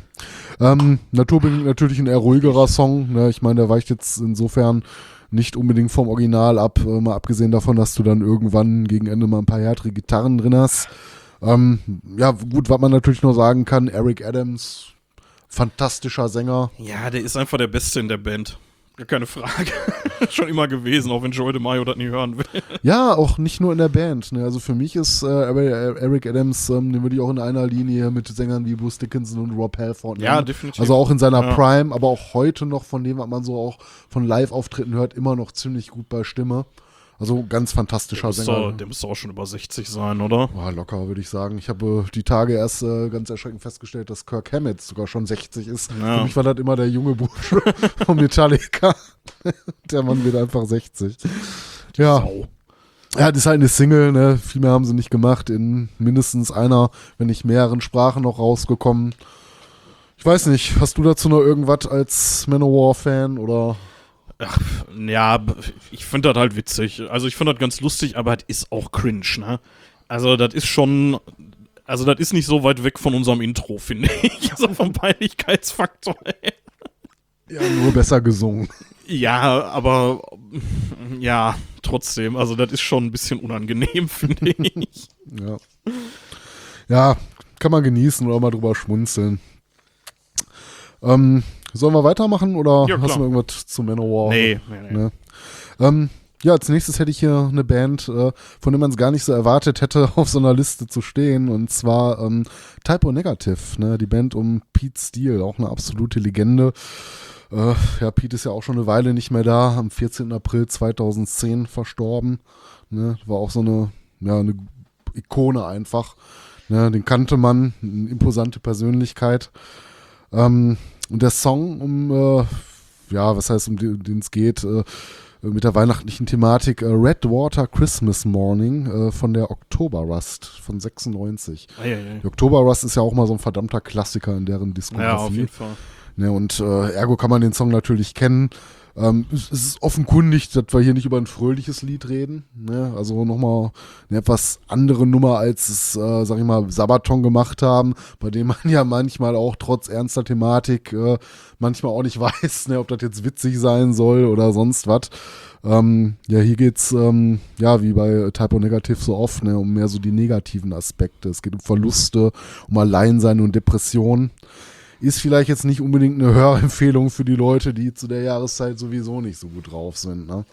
Das ist, ähm, ja gut, halt Typo Negativ. Ne? Die Leute, Fans wissen halt, was sie oft in der Musik bekommen. Mein Pete macht oft auch zynische Lieder, aber den Song selber finde ich gar nicht so zynisch, sondern einfach eher traurig. Ne? Ähm, Er regt zum Nachdenken an. Und gerade heute auch so in schwierigen Zeiten. Ne? Gerade Menschen, die heutzutage viel durchmachen. Ne? Ähm, ja, man kann auf sowas natürlich auch aus auch Kraft schöpfen. Ne? Also muss ja halt ein negativer Song, muss dir ja nicht zwangsläufig negative Gefühle geben. Ne? Oder wie siehst du das? Ja, das ist halt wie bei allem so, ne? Also gerade so die, ja, so, so die eher traurigen Lieder, was ja häufig dann auch Balladen sind. Ich weiß, ich, ich habe den Song gerade nicht im Ohr. Ich, ich kenne das Album, aber Mhm. ich habe den Song gerade nicht so im Ohr. Das kann halt in die eine oder andere Richtung gehen. Ne? Das kann halt irgendwie entweder deine eh schon nicht so gute Stimmung verstärken oder das kann dir, ja, wie du schon sagst, oder kann dir halt Kraft geben, ja. Mhm. Ich, aber ja, wie soll ich sagen, also ich finde, da hat der Künstler auch einfach jedes Recht zu, das zu machen. Ne? Also da muss der Rezipient halt selber dann was draus machen. Ja, ich meine, man muss halt gucken, ob man sowas haben kann oder nicht. Ne? Aber wer dann eher auch zu eher schwermütigen ähm, Sachen neigt, sollte sich vielleicht auch nicht unbedingt zu Weihnachten anhören. Ne? Ähm, ja, ganz interessant ist, äh, hier, hier wird äh, so ein bisschen mit der Doppeldeutigkeit gespielt. Ne? Du kannst ja einmal das Wort äh, äh, ähm, Morning, also der Morgen, ne? Mhm. oder dieses Morning, Trauer, ja. ne, ähm, ähnlich auffassen. Ähm, ja, wird halt so ein bisschen mit, äh, mit gespielt mit dieser Doppeldeutigkeit. Äh, der weihnachtliche Bezug, wenn man sich die erste Textzeile mal anguckt, Wake up, it's Christmas morn. Ne, so geht der Song los. Ne, those uh, love have long since gone, the stockings are hung, but who cares? Be served for those no longer there, six feet beneath my, me sleep. Also es ist schon sehr, sehr düster. Ne? Ähm, ja, schwere Kost. Ne? Also wie gesagt, wer die Oktober Rust kennt, hat den Song bestimmt schon mal gehört. Äh, ja, viel mehr möchte ich dazu auch gar nicht sagen, weil viel mehr haben Typo Negativ auch nicht äh, gemacht, so was das Thema Weihnachten angeht, ne, und das hat natürlich halt auch wieder halt mehr so ein, ja, ist halt sehr schwermütig, ne, war ja schon klar, dass äh, da jetzt nicht ein klassischer Weihnachtssong kommt oder irgendwas Fröhliches mit Elfen. ja, sollen wir mal wieder ein bisschen fröhlicher werden? ja, bitte. Ja, wobei, ähm, da über fröhlich reden. Du, du hast doch auch die Serie äh, äh, Loki gesehen auf Disney Plus, ne? Oh, nee, ich glaube, ich habe die nicht gesehen. Nee? Bin gerade nicht sicher, nee. Ach, schade, aber kennst du dieses Internet-Meme mit Loki? Ähm, äh, ist diese Szene, wo er sich mit diesem Timecop, diesem Mobius unterhält. Äh, Nee. so, so ein Time Detective. Aber guck dir mal an, die Serie ist eigentlich ganz cool. Mir hat sie zumindest ganz gut gefallen. Und ähm, die äh, Filmszene, die sich äh, auf dieses Meme bezieht, äh, sieht dann etwa so aus, ähm, dass die sich halt unterhalten und äh, Loki den Time Detective halt irgendwie fragt, äh, oder gerade über Ragnarök redet, ne, und fragt so, are you familiar? Also, ne, äh, kennst du das? Ne, kommt dir das äh, vertraut vor? Und der Polizist sehr betroffen ist, weil er weiß, dass äh, Ragnarök halt die Götterdämmerung Loki da auf seine Familie verloren hat und sagt dann so, yes, the destruction of Asgard and most of its people, I'm so sorry. Und Loki antwortet dann, yes, very sad. Anyway, it got missing. und das ist halt dieses Meme. yes, very sad. Anyway. So wollen wir jetzt auch einfach mal weitermachen. Ja, werden wir ein bisschen fröhlicher, mehr oder weniger. Ähm, den nächsten auf der Liste äh, Sir Christopher Lee. Und äh, da allen voran. Ja, das ähm, ist wieder der Mittelbezug von hinten durchs Auge, ne? Aber ja, ja, ich meine, äh, das äh, ne, ein Album ist es nicht. Es wird von EP gesprochen. Es ist eigentlich eine Single, wenn du so willst. Ne? Also wo irgendwie zwei Lieder drauf sind, das würde ich jetzt nicht mal als EP bezeichnen wollen. Und zwar A Heavy Metal Christmas. Ähm, zu Christopher Lee selber äh, haben wir schon mal in der Tolkien-Folge ein bisschen drüber gesprochen und äh, hatten auch an der Stelle mal darauf verwiesen, dass da auch andere Podcasts, unter anderem die von uns geschätzten Kack- und Sachgeschichten im Premium-Feed mal eine tolle Folge über Christopher Lee gemacht haben. Ne, deswegen ähm, gibt es an der Stelle jetzt nicht viel, was ich äh, über die Biografie sagen möchte. Da könnte man sich äh, eine Stunde drüber unterhalten, denn man hat in dermaßen ähm, bewegtes und äh, fantastisches, äh, außergewöhnliches Leben gehabt. Ne, eine absolute Ikone. Er hatte äh, in seinen späteren Jahren ähm, Metal-Alben aufgenommen, unter anderem mit Rhapsody of Fire, aber auch eigene Werke. Ähm, ja, ich kann es bis heute nicht aussprechen, Charlemagne oder ich weiß nicht, ob es französisch ist, ähm, hier bei The Sword and the Cross, äh, wo er sich da mal selber an so ein Album versucht hat. Und ähm, ja, und so hat er auch ein Weihnachtsalbum, oder ne, ein Album ist es ja nicht, ne, so eine Weihnachtssingle aufgenommen, A Heavy Metal Christmas. Ähm, das Ganze kam doch schon in sehr späten Jahren. Ne? Das war so drei Jahre ungefähr, bevor er die Bühne der Welt selber für immer verlassen hat. Ne? Und ähm, da hat er uns äh, ja dieses, dieses Weihnachtswerk gebracht. Da sind zwei Songs drauf. Einmal ähm, ja der ganz bekannte Little Drummer Boy und Silent Night. Das sind ja auch beides so richtige, richtige Klassiker ne, der Weihnachtsmusik. Ähm, ich muss sagen, beide Songs, hast du dir die mal angehört in der Version von Christopher nee, hab Lee? ich nicht tatsächlich. Nee. Ähm, kann man mal reinhören. Also ich finde, beide Songs äh, sind so in ihrer Art schon die härtesten Versionen, die ich je von den Liedern gehört habe. Ne, da pfeffern die Gitarren schon ganz ordentlich. Ähm, der erste gefällt mir sogar ganz gut, äh, die Version von Little Drummer Boy. Aber gerade bei Silent Night, äh, finde ich, wirken die Gitarren so ein bisschen daneben. Ne, dat, äh, da, da singt er für mich nicht genau, ähm, genau so, dass die Gitarren halt äh, die Vocals einfangen. Ne, das klingt für mich so, so eine Spur daneben. Aber das ist vielleicht auch nur persönlicher Geschmack. Ähm, deshalb ist der Beat mir so ein bisschen zu schnell, was, was die Gitarren angeht. Das harmoniert nicht so ganz äh, in die Art und Weise rein, wie er den Song selber singt. Ähm, ja, hat er noch ein zweites Allweihnachtsalbum irgendwann gemacht. Ähm, zur Band hatte ich mal versucht, was zu finden. Und äh, was mich etwas überrascht hat, ist, dass das wohl allesamt Musiker waren, die jetzt eigentlich gar nicht so in der Szene wirklich bekannt sind. Ne? Ähm, die Namen selber haben mir nichts gesagt. Und wenn man da mal so schaut, stehen da jetzt auch keine bekannten Bands bei, ähm, wo die herkommen. Vielleicht sind das irgendwelche Musiker, mit denen Christopher Lee im Verlaufe seines Lebens mal zu tun hatte. Ich weiß nicht, aber das ist jetzt nicht so, dass ich sagen könnte, irgendwie, äh, ja, da wäre jetzt irgendwie ähm, ja, ein bekannter Metal-Musiker bei gewesen, der da jetzt irgendwie die Gitarren oder die Drums eingespielt hätten. Ne, das war da wohl so nicht der Fall. Äh, ja, das zweite Album von ihm ähm, kam dann nochmal eine Spur später raus, äh, kurz bevor er gestorben ist. Äh, Heavy Metal Christmas 2, also T-O-O 2. Ähm, und da sind dann auch wiederum zwei Songs drauf. Einmal Jingle Hells, eine Abwandlung ähm, ja, des Klassikers, äh, ne, ähm, wo quasi im ähm, Konterpart gesungen wird. Ne, da war aber immer eine Dame, ich weiß jetzt gar nicht, wer die ähm, Standard-Vocals da singt, welche Dame das ist. Äh, die singt halt den normalen Text und Christopher Lee äh, singt dann kurz danach halt immer eine abgewandelte Strophe mit so einem leichten, ähm, ja, Heavy Metal Bezug. Ne? Äh, der zweite Song da drauf ist ein alter Sinatra-Klassiker, My Way. Ich muss sagen, die beiden Songs gefallen mir nicht allzu gut. Ne? Auch ähm, Also mir gefällt ehrlich gesagt Christopher Lee als Metal-Musiker nicht wirklich gut. Also alles, was ich davon bis jetzt gehört habe, war immer so, äh, ja, komm, mach mir den Saruman, aber lass das mit dem Singen sein. So, also der Versuch in allen Ehren, aber ich finde, das ist, ist nicht so gut gelungen. Ja, ich finde, das funktioniert besser, wenn der irgendwo mal so einen Gastbeitrag liefert und irgendwo seine Stimme in gewissen Passagen Ja, wenn der, wenn der einbringt, was ne? einspricht oder so, ne? Hm, ja, da passt das ganz gut. Ich meine, so richtig singen weiß ich nicht, das ist ja auch mehr so ein bisschen Sprechgesang. Ja, ja, genau, ja. den er macht. Klingt sehr toll, aber für mich trägt sich das auch nicht unbedingt über einen kompletten Song. Ne? Ähm, ja, wie gesagt, äh, in der Tolkien-Folge hatten wir ja schon so ein bisschen über, über ähm, Christopher Lee gesprochen. Äh, gilt übrigens mit 91 Jahren damals als äh, der älteste äh, Heavy Metal Performer in der Musikgeschichte. Älter war wohl keiner. Und weißt du, wer mir der in dem Zuge eingefallen ist, aber nicht mal im Ansatz so alt ist wie Christopher Lee? Nee. Kannst du dich noch an diesen italienischen Metal-Mönch erinnern? Oh, jo, das war auch so ein Internet-Ding, oder? Ja, zumindest hat er darüber ähm, Bekanntheit erlangt. Äh, die Band äh, oder Projekt äh, Fratello Metallo. Ja, ja, ich erinnere mich Das ist dunkel, alles ja. schon über zehn Jahre her. Ähm, aktuell findest du da irgendwie gar nichts. Er scheint wohl noch am Leben zu sein. Das war hier dieser Pater Cesare Bonizzi. Und ähm, ja, wie gesagt, äh, da scheint wohl in den letzten Jahren nicht mehr allzu viel gekommen, äh, ja, dazu gekommen zu sein.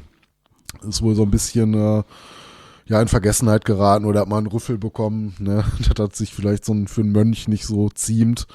Aber Fratello Metallo, wie gesagt, so ein Internet-Ding war da mal vor, vor ein paar Jahren. Ne? Ja, ähm, sollen wir weitergehen oder? Ja, können wir gerne machen. Mhm. Ja, jetzt werden wir auch schon wieder noch ein bisschen weihnachtlicher. Jetzt kommen wir mal zu so einem richtigen Weihnachtsalbum. Und zwar ähm, gibt es ja diverse Compilations, auf denen ähm, diverse alte Weihnachtslieder neu arrangiert wurden, zu Rocksongs umgeformt wurden. Und ein ganz bekanntes Ding wohl in der Riege ist äh, so eine Zusammenarbeit von vielen bekannten Musikern und allen voran, äh, ich glaube federführend in der Riege war mal Lemmy, der mit Dave Grohl und äh, Billy Gibbons ähm, von ZZ Top äh, Run Rudolph Run von Chuck Berry gecovert hat. Chuck Berry, kennst du den noch? Ja, so ein alter Rock'n'Roller, ne? Genau. Irgendwie 50er, 60er Jahre Ja, oder so. der, der hat den Duck Walk etabliert. Okay. Da war so primär bekannt und einige Hits geschrieben. Ne, die Älteren werden ihn wohl ganz gut kennen. Ich kenne ihn jetzt halt, weil der Name halt ein Begriff ist, ne, aber ich würde jetzt lügen, wenn ich sagen würde, ich habe mir mal so davon ab großartig eine CD von Chuck Berry angehört. Oder? Naja, ich, also der hat irgendwelche Hits, die einem, wenn du mir jetzt die Titel sagst, dann sag ich, ach ja, genau, aber mehr kann ich dazu gerade auch nicht sagen, Ja, ehrlich gesagt. und einer halt Run, Rudolph Run zum Ja. Beispiel. ähm, ja, da, diese Compilation, äh, über die wir sprechen, die heißt ähm, We Wish You a Metal Xmas and a Headbanging New Year. Okay. Und ähm, ja, das äh, hier diese Run Rudolph Run ist halt ein Song, äh, ein Song von relativ vielen. Ne? Ich möchte jetzt im Detail gar nicht die Songs aufzählen, weil das alles so Weihnachtsklassiker sind, ähm, die halt neu arrangiert wurden. Aber interessanter ist so ein bisschen, wenn man sich die Besetzung von dem Album oder von dieser Compilation mal anguckt. Ne? Ich meine, äh, allein mit äh, äh, Lemmy, Billy Gibbons und ähm, äh, Dave Grohl hat man natürlich schon äh, äh, ja auch Szene-Ikonen ne, ähm, dabei, aber nur mal so ein paar Namen jetzt zu droppen. Wir haben dabei Jeff Scott Soto Oh, ja. äh, vom Ingwie Malmsteen früher Ja. die Vocals, äh, ähm, ja die Vocals äh, übernommen. Ähm, wen haben wir noch dabei? Ähm, Bruce Kulick. Der war früher viele Jahre Gitarrist bei Kiss, glaube ich, in der Ära, wo die eher äh, so ohne Maskerade, glaube ich, aufgetreten sind. Ähm, Alice Cooper singt äh, Santa Claus, also Claus Clown. Ne?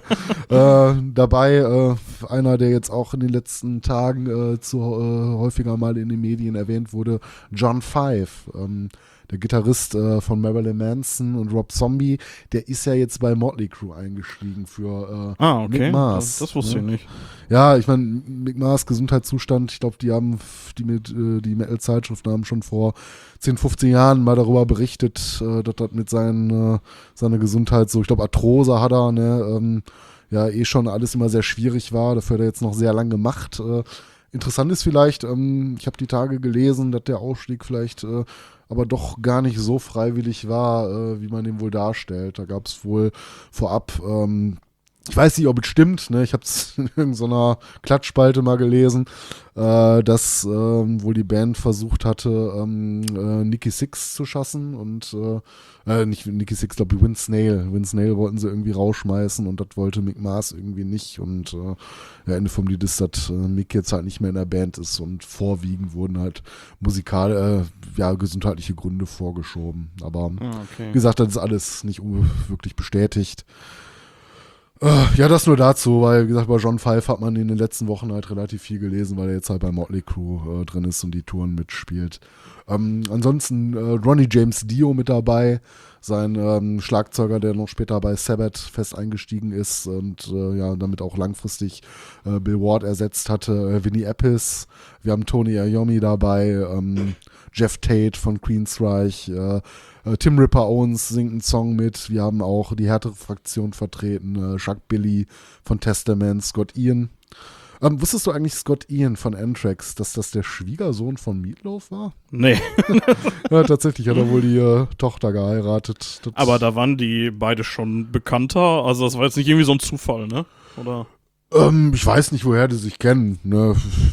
Ja, aber, aber, aber was ich meine ist, das hm. war, als die Karrieren von beiden schon liefen. Oder die ja, von also wahrscheinlich mein, schon eher vorbei war, wenn man ehrlich ist. Beide halt in den 80er. Ich meine, so Endtrack spielt immer noch eine Rolle. Meatloaf hat ja auch bis zuletzt, zumindest live, äh, äh, noch eine Rolle gespielt in der Musikwelt, obgleich seine letzten glorreichen Alben mehr so in den 90er, glaube ich, zu verorten sind.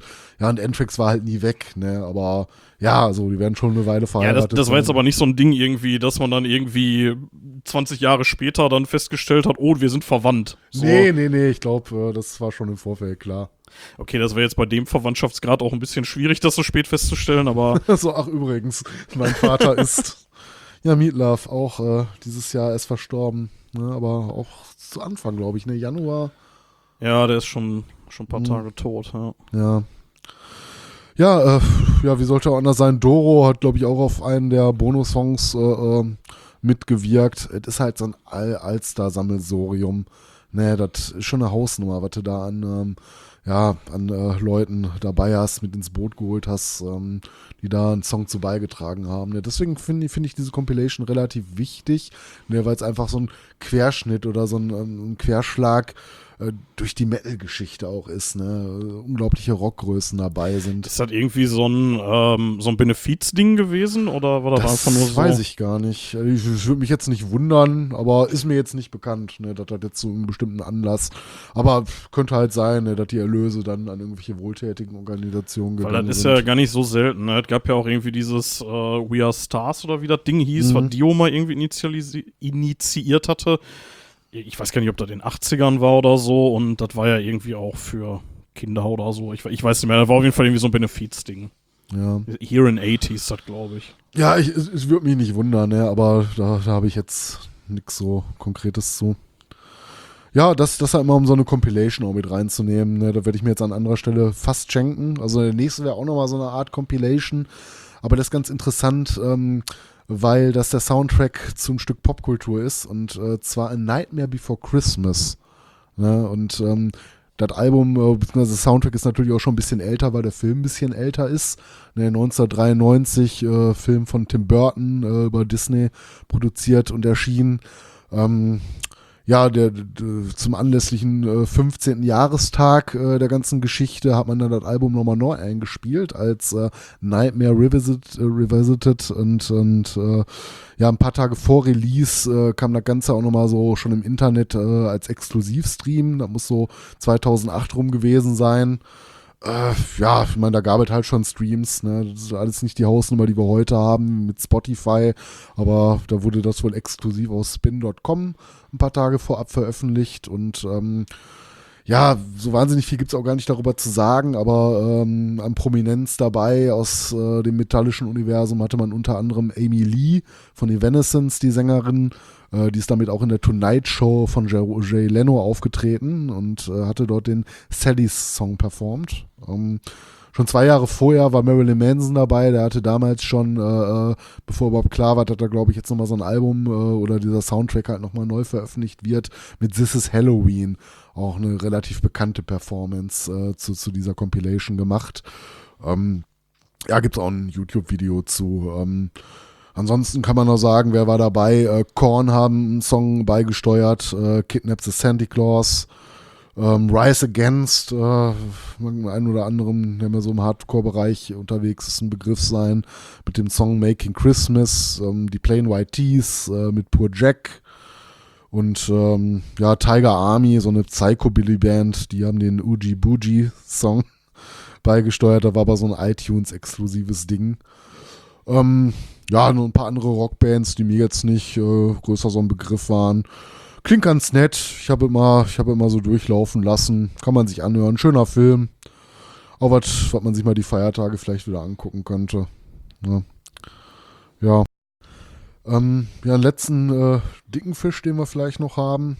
Jetzt nicht, dass wir da jetzt in epischer Breite drüber sprechen müssten, aber wir können natürlich äh, so eine Auflistung von weihnachtlichen Metal-Songs oder Bands in dem Sinne ähm, nicht abschließend besprechen, ohne das Trans-Siberian Orchestra erwähnt zu haben. Ja, das sagst du jetzt so. Das ist mir ehrlich gesagt gar nicht so klar, dass die da irgendwie so hart drin unterwegs sind. Aber ich muss auch sagen, dass ich zu der Band auch nicht viel Bezug habe. Da ist irgendwie John Oliver, ist da irgendwie. Ja, drin, ne? äh, unter anderem. Also ich meine, die sind, glaube ich, in den USA wesentlich größer und bekannter als hier. Ich meine, die gehen auch auf Welttournee und die füllen, glaube ich, auch hier äh, groß, größere Hallen. Ne, so vom Konzept her, das ist halt so ein, ja, so Orchester meets Rock, ne, mit äh, relativ unterschiedlichen Einflüssen. Ähm, ich weiß nicht, ob das das richtige Wort ist, aber äh, TSO, äh, also Trans-Siberian Orchestra, sind damals aus Savatage vielleicht nicht hervorgegangen, ne? aber ja, hervorgegangen ist, glaube ich, das falsche Wort. Aber Mitbegründer der Band ist unter anderem John Oliver und äh, Paul O'Neill.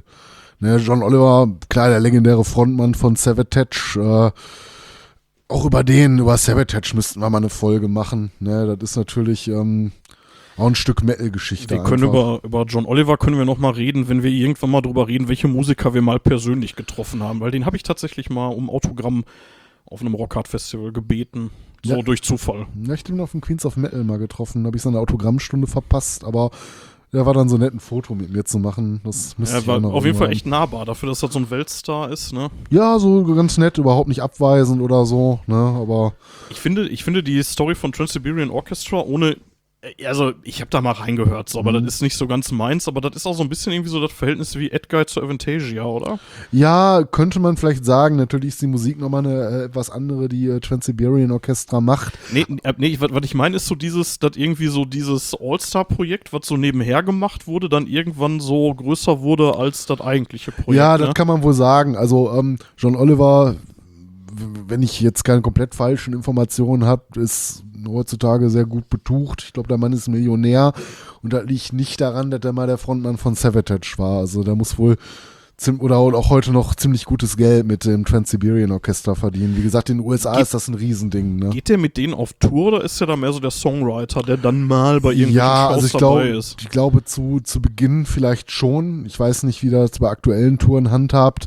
Ähm, aber der hat jetzt natürlich nicht in jedem Song mitgewirkt. Also ich wüsste jetzt auch gerade gar nicht, äh, dass ich ihn mal für einen Song, den, den ich gehört habe, da konkret auf dem Schirm hatte. Aber der hat das halt so mit begründet und das wird halt von vielen, glaube auch ausgebildeten Musikern, Musical-Darstellern. Ja, das ist so, so ein Musical-Ding irgendwie, ne? Ja, so eine, so eine Rockoper, wo Sanitage ja. damals auch mit dem ähm, Streets-Album äh, in die Kerbe geschlagen haben.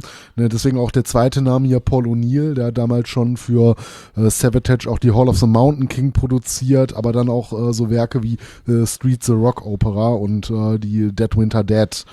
Ähm, Paul O'Neill ist 2017 leider schon verstorben. Ne, aber der war da auch ganz maßgeblich an diesem Projekt hier beteiligt. Ne.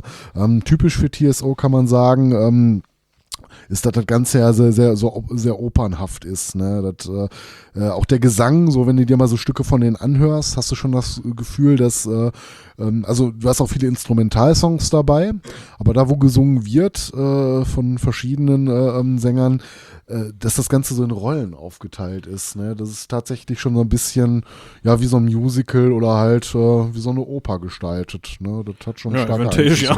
Ja, ne, das ist halt so ein Ding. Also es ist halt nicht so eine typische Metal-Band oder sowas, das gar nicht. Ne? Natürlich hast du auch mal härtere Gitarren dabei bei den ein oder anderen Songs, aber das ist halt, ähm, ja, schon Musik ähm, muss man mögen, so unterschiedliche Einflüsse.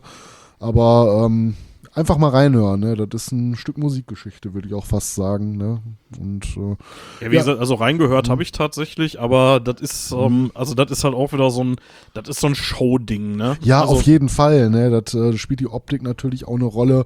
Ne? Da kann man sich vielleicht auch besser so die DVD oder auf YouTube mal ein paar Videos angucken. Ich glaube, dass das live einfach unfassbar geil ist, mhm. aber irgendwie so auf Platte ist mir das dann alles ein bisschen zu Ja, so geht's gespült. mir auch. Also ich würde durchaus, wenn ich die Chance hätte, mir mal so eine Show gerne von denen angucken. Aber ob ich mir jetzt unbedingt eine Platte von denen so nebenher auflegen würde, weiß ich jetzt auch nicht. Aber so mit dem optischen Aspekt dabei, äh, das mal live zu sehen, das würde ich wohl mal machen, wenn die Karten erschwinglich wären. Ne? Ähm, jetzt aber die große Frage, warum ist das äh, äh, so ein Thema für Weihnachten? Und äh, da ist man ganz schnell ähm, ja, bei den ersten beiden Alben, die die gemacht haben. Und zwar 96 äh, Christmas Eve and Other Stories und 98 die The Christmas Attic. Ähm, ja, das waren so die ersten beiden Platten, die sie gemacht haben. Äh, danach haben sie mal äh, was gemacht, was wen, also eher weniger oder gar keinen weihnachtlichen Bezug mehr hatte ähm, bis dann 2001 eine DVD veröffentlicht haben. Die hat in den USA auch Platin bekommen. Äh, The Ghost of Christmas Eve. Ne? Also man sieht immer dieses wiederkehrende Thema Weihnachten. Da lässt sich natürlich in so einer, so einer quasi Oper auch äh, schön verwursten. Ne? Es geht um Emo Emotionen, ne? stimmungsvolle Lieder. Da, da passt das, die weihnachtliche Thematik ja ganz gut rein.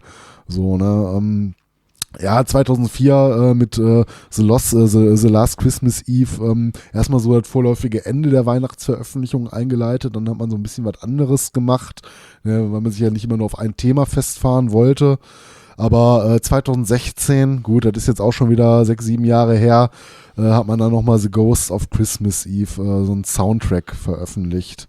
Ähm, ja, wie schon gesagt, äh, Trans-Siberian Orchester unglaublich populär, ne, wenn man damit nicht so viel zu tun hat. Gerade hier so meint man das vielleicht gar nicht, ne, aber die sind halt in den Staaten wohl ein Ding, gesagt, füllen größere Hallen weltweit. Und ähm, ja, das ist schon so ein dicker Fisch, den man mal erwähnen sollte, ne, fand ich jetzt. Ähm, ja, wie gesagt, du hast da so eher weniger Bezug zu der Band gehabt, aber Savatage, ne, äh, sind ja, da beide Savatage Fans von. ist schon, schon sehr geil und ich, äh, ich muss nochmal Avantasia erwähnen, weil da war John Oliver nämlich auch mal mhm. zu Gast auf der Scarecrow, meine ich. Ja, und ich glaube danach nochmal, ne?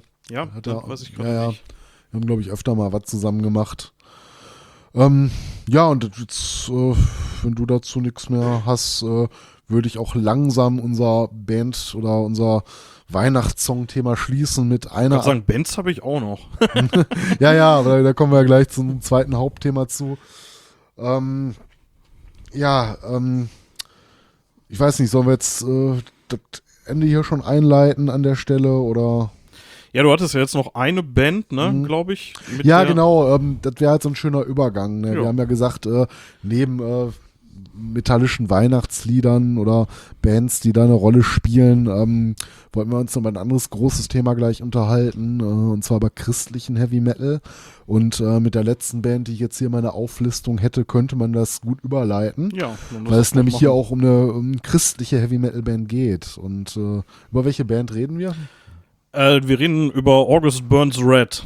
Mhm, genau. Das ist eine Metalcore-Band aus äh, Pennsylvania. Ähm, ja, genau, aus den USA. Wo er sonst christliche Metalband, ich glaube, die kommen irgendwie alle aus den USA. Oh, nee, nee, nee. Nee, nicht alle, aber man, man merkt schon, äh, dass da der, äh, da das schon ziemlich, äh, ja, groß ist, ne? Da kommen schon, glaube ich, so die meisten her. So aus der Riege. Sag ich dir gleich was zu. Okay, ich, ich bin gespannt. Ich bin gespannt. Ähm, ja, äh, die Band selber hat sich früher mal so einen kleinen Jux draus gemacht und behauptet, äh, der Name geht auf eine Geschichte zurück. Jetzt äh, nimmst du mir die Geschichte weg. Ach so. darf, darf ich dir erzählen? ja, darf ich dir erzählen? Bitte, bitte. Also ähm, der, der Witz dabei ist, also was heißt August Burns Red? Äh, die haben immer behauptet, dass äh, die Ex-Freundin des Sängers August hieß ne? Mhm. und äh, dass sein Hund Red hieß, also mit mhm. Doppel-D, R-E-D-D und äh, sie dann im Trennungsschmerz den Hund angezündet hätte. Aber das, hat, das war nur ein Joke. Also ja, ja, das, das, ist nicht wegen, aber, und deswegen dann halt August burns Red von wegen, ne, August zündet den Red an, den Hund, genau. verbrennt ihn. Also tatsächlich heißt das gar nichts, sie brauchen einen Namen und haben sich dann irgendwie auf diesen Namen geeinigt, ne? Ja. So sagt man zumindestens. Ähm, ja, wie gesagt, äh, warum ist die Band ähm, jetzt auch in, in der Riege der äh, Bands, äh, die Weihnachtslieder gemacht haben, interessant? Ähm, ja, dazu gibt es eine schöne Story, die machen eigentlich jedes Jahr so ein Weihnachtslied, aber vielleicht noch kurzer biografischer Abriss.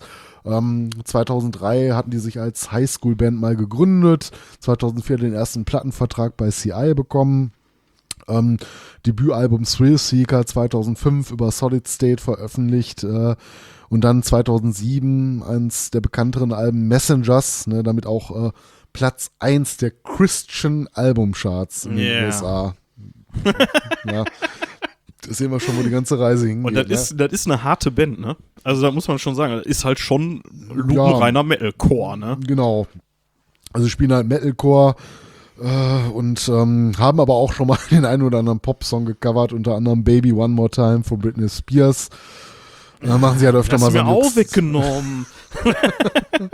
Und dann sag ich dir jetzt aber, dass die noch Chop Suey von System of a Down gecovert haben. Ja, genau, genau. Das hast du mir jetzt weggenommen.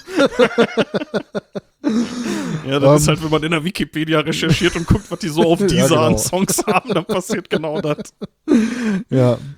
Ja, ähm, wie gesagt, haben dann noch einige Beiträge zu ein paar Compilations geliefert, ein paar Alben eingespielt, Touren mit unter anderem SLA Dying äh, gespielt äh, und 2014 sogar auf dem Wacken gewesen, ne, was ja auch immer so ein bisschen äh, so ein kleiner Ritterschlag ist. Krass, das wusste ich gar nicht. Ich dachte, Mhm. dass die in Deutschland wirklich so unter ferner Liefen sind. Ja, sie werden jetzt nicht die Bedeutung hier haben, die sie vielleicht drüben haben, aber sie haben es trotzdem mal mit auf dem Wacken geschafft. Ne? Aber das ist ja auch ein Festival mit internationalem Publikum. Ne? Und äh, ja, wie gesagt, warum ist die Band äh, jetzt gerade noch in der Riege der äh, Bands mit Weihnachtsliedern interessant? Und zwar ähm, haben die eigentlich immer so jedes Jahr, ich weiß nicht seit wann, ähm, immer mal so ein, so äh, ja, Weihnachtscover-Song rausgehauen. Äh, Im Gegensatz zu den eigentlichen Stücken, die sie spielen. Ähm, eigentlich immer so Instrument, instrumentale Stücke nur äh, veröffentlicht. Ähm, jetzt zuletzt 2020, äh, ich weiß gar nicht, ob sie 21 was hatten, All I Want for Christmas von Mariah Carey gecovert. Äh, 2018 haben sie eine ganze EP rausgehauen, wo sie dann auch so Stücke veröffentlicht haben, die sie schon in den Jahren zuvor mal aufgenommen hatten. Hier äh, wie 2017 Last Christmas von Vam. Ja, das haben sie tatsächlich getan.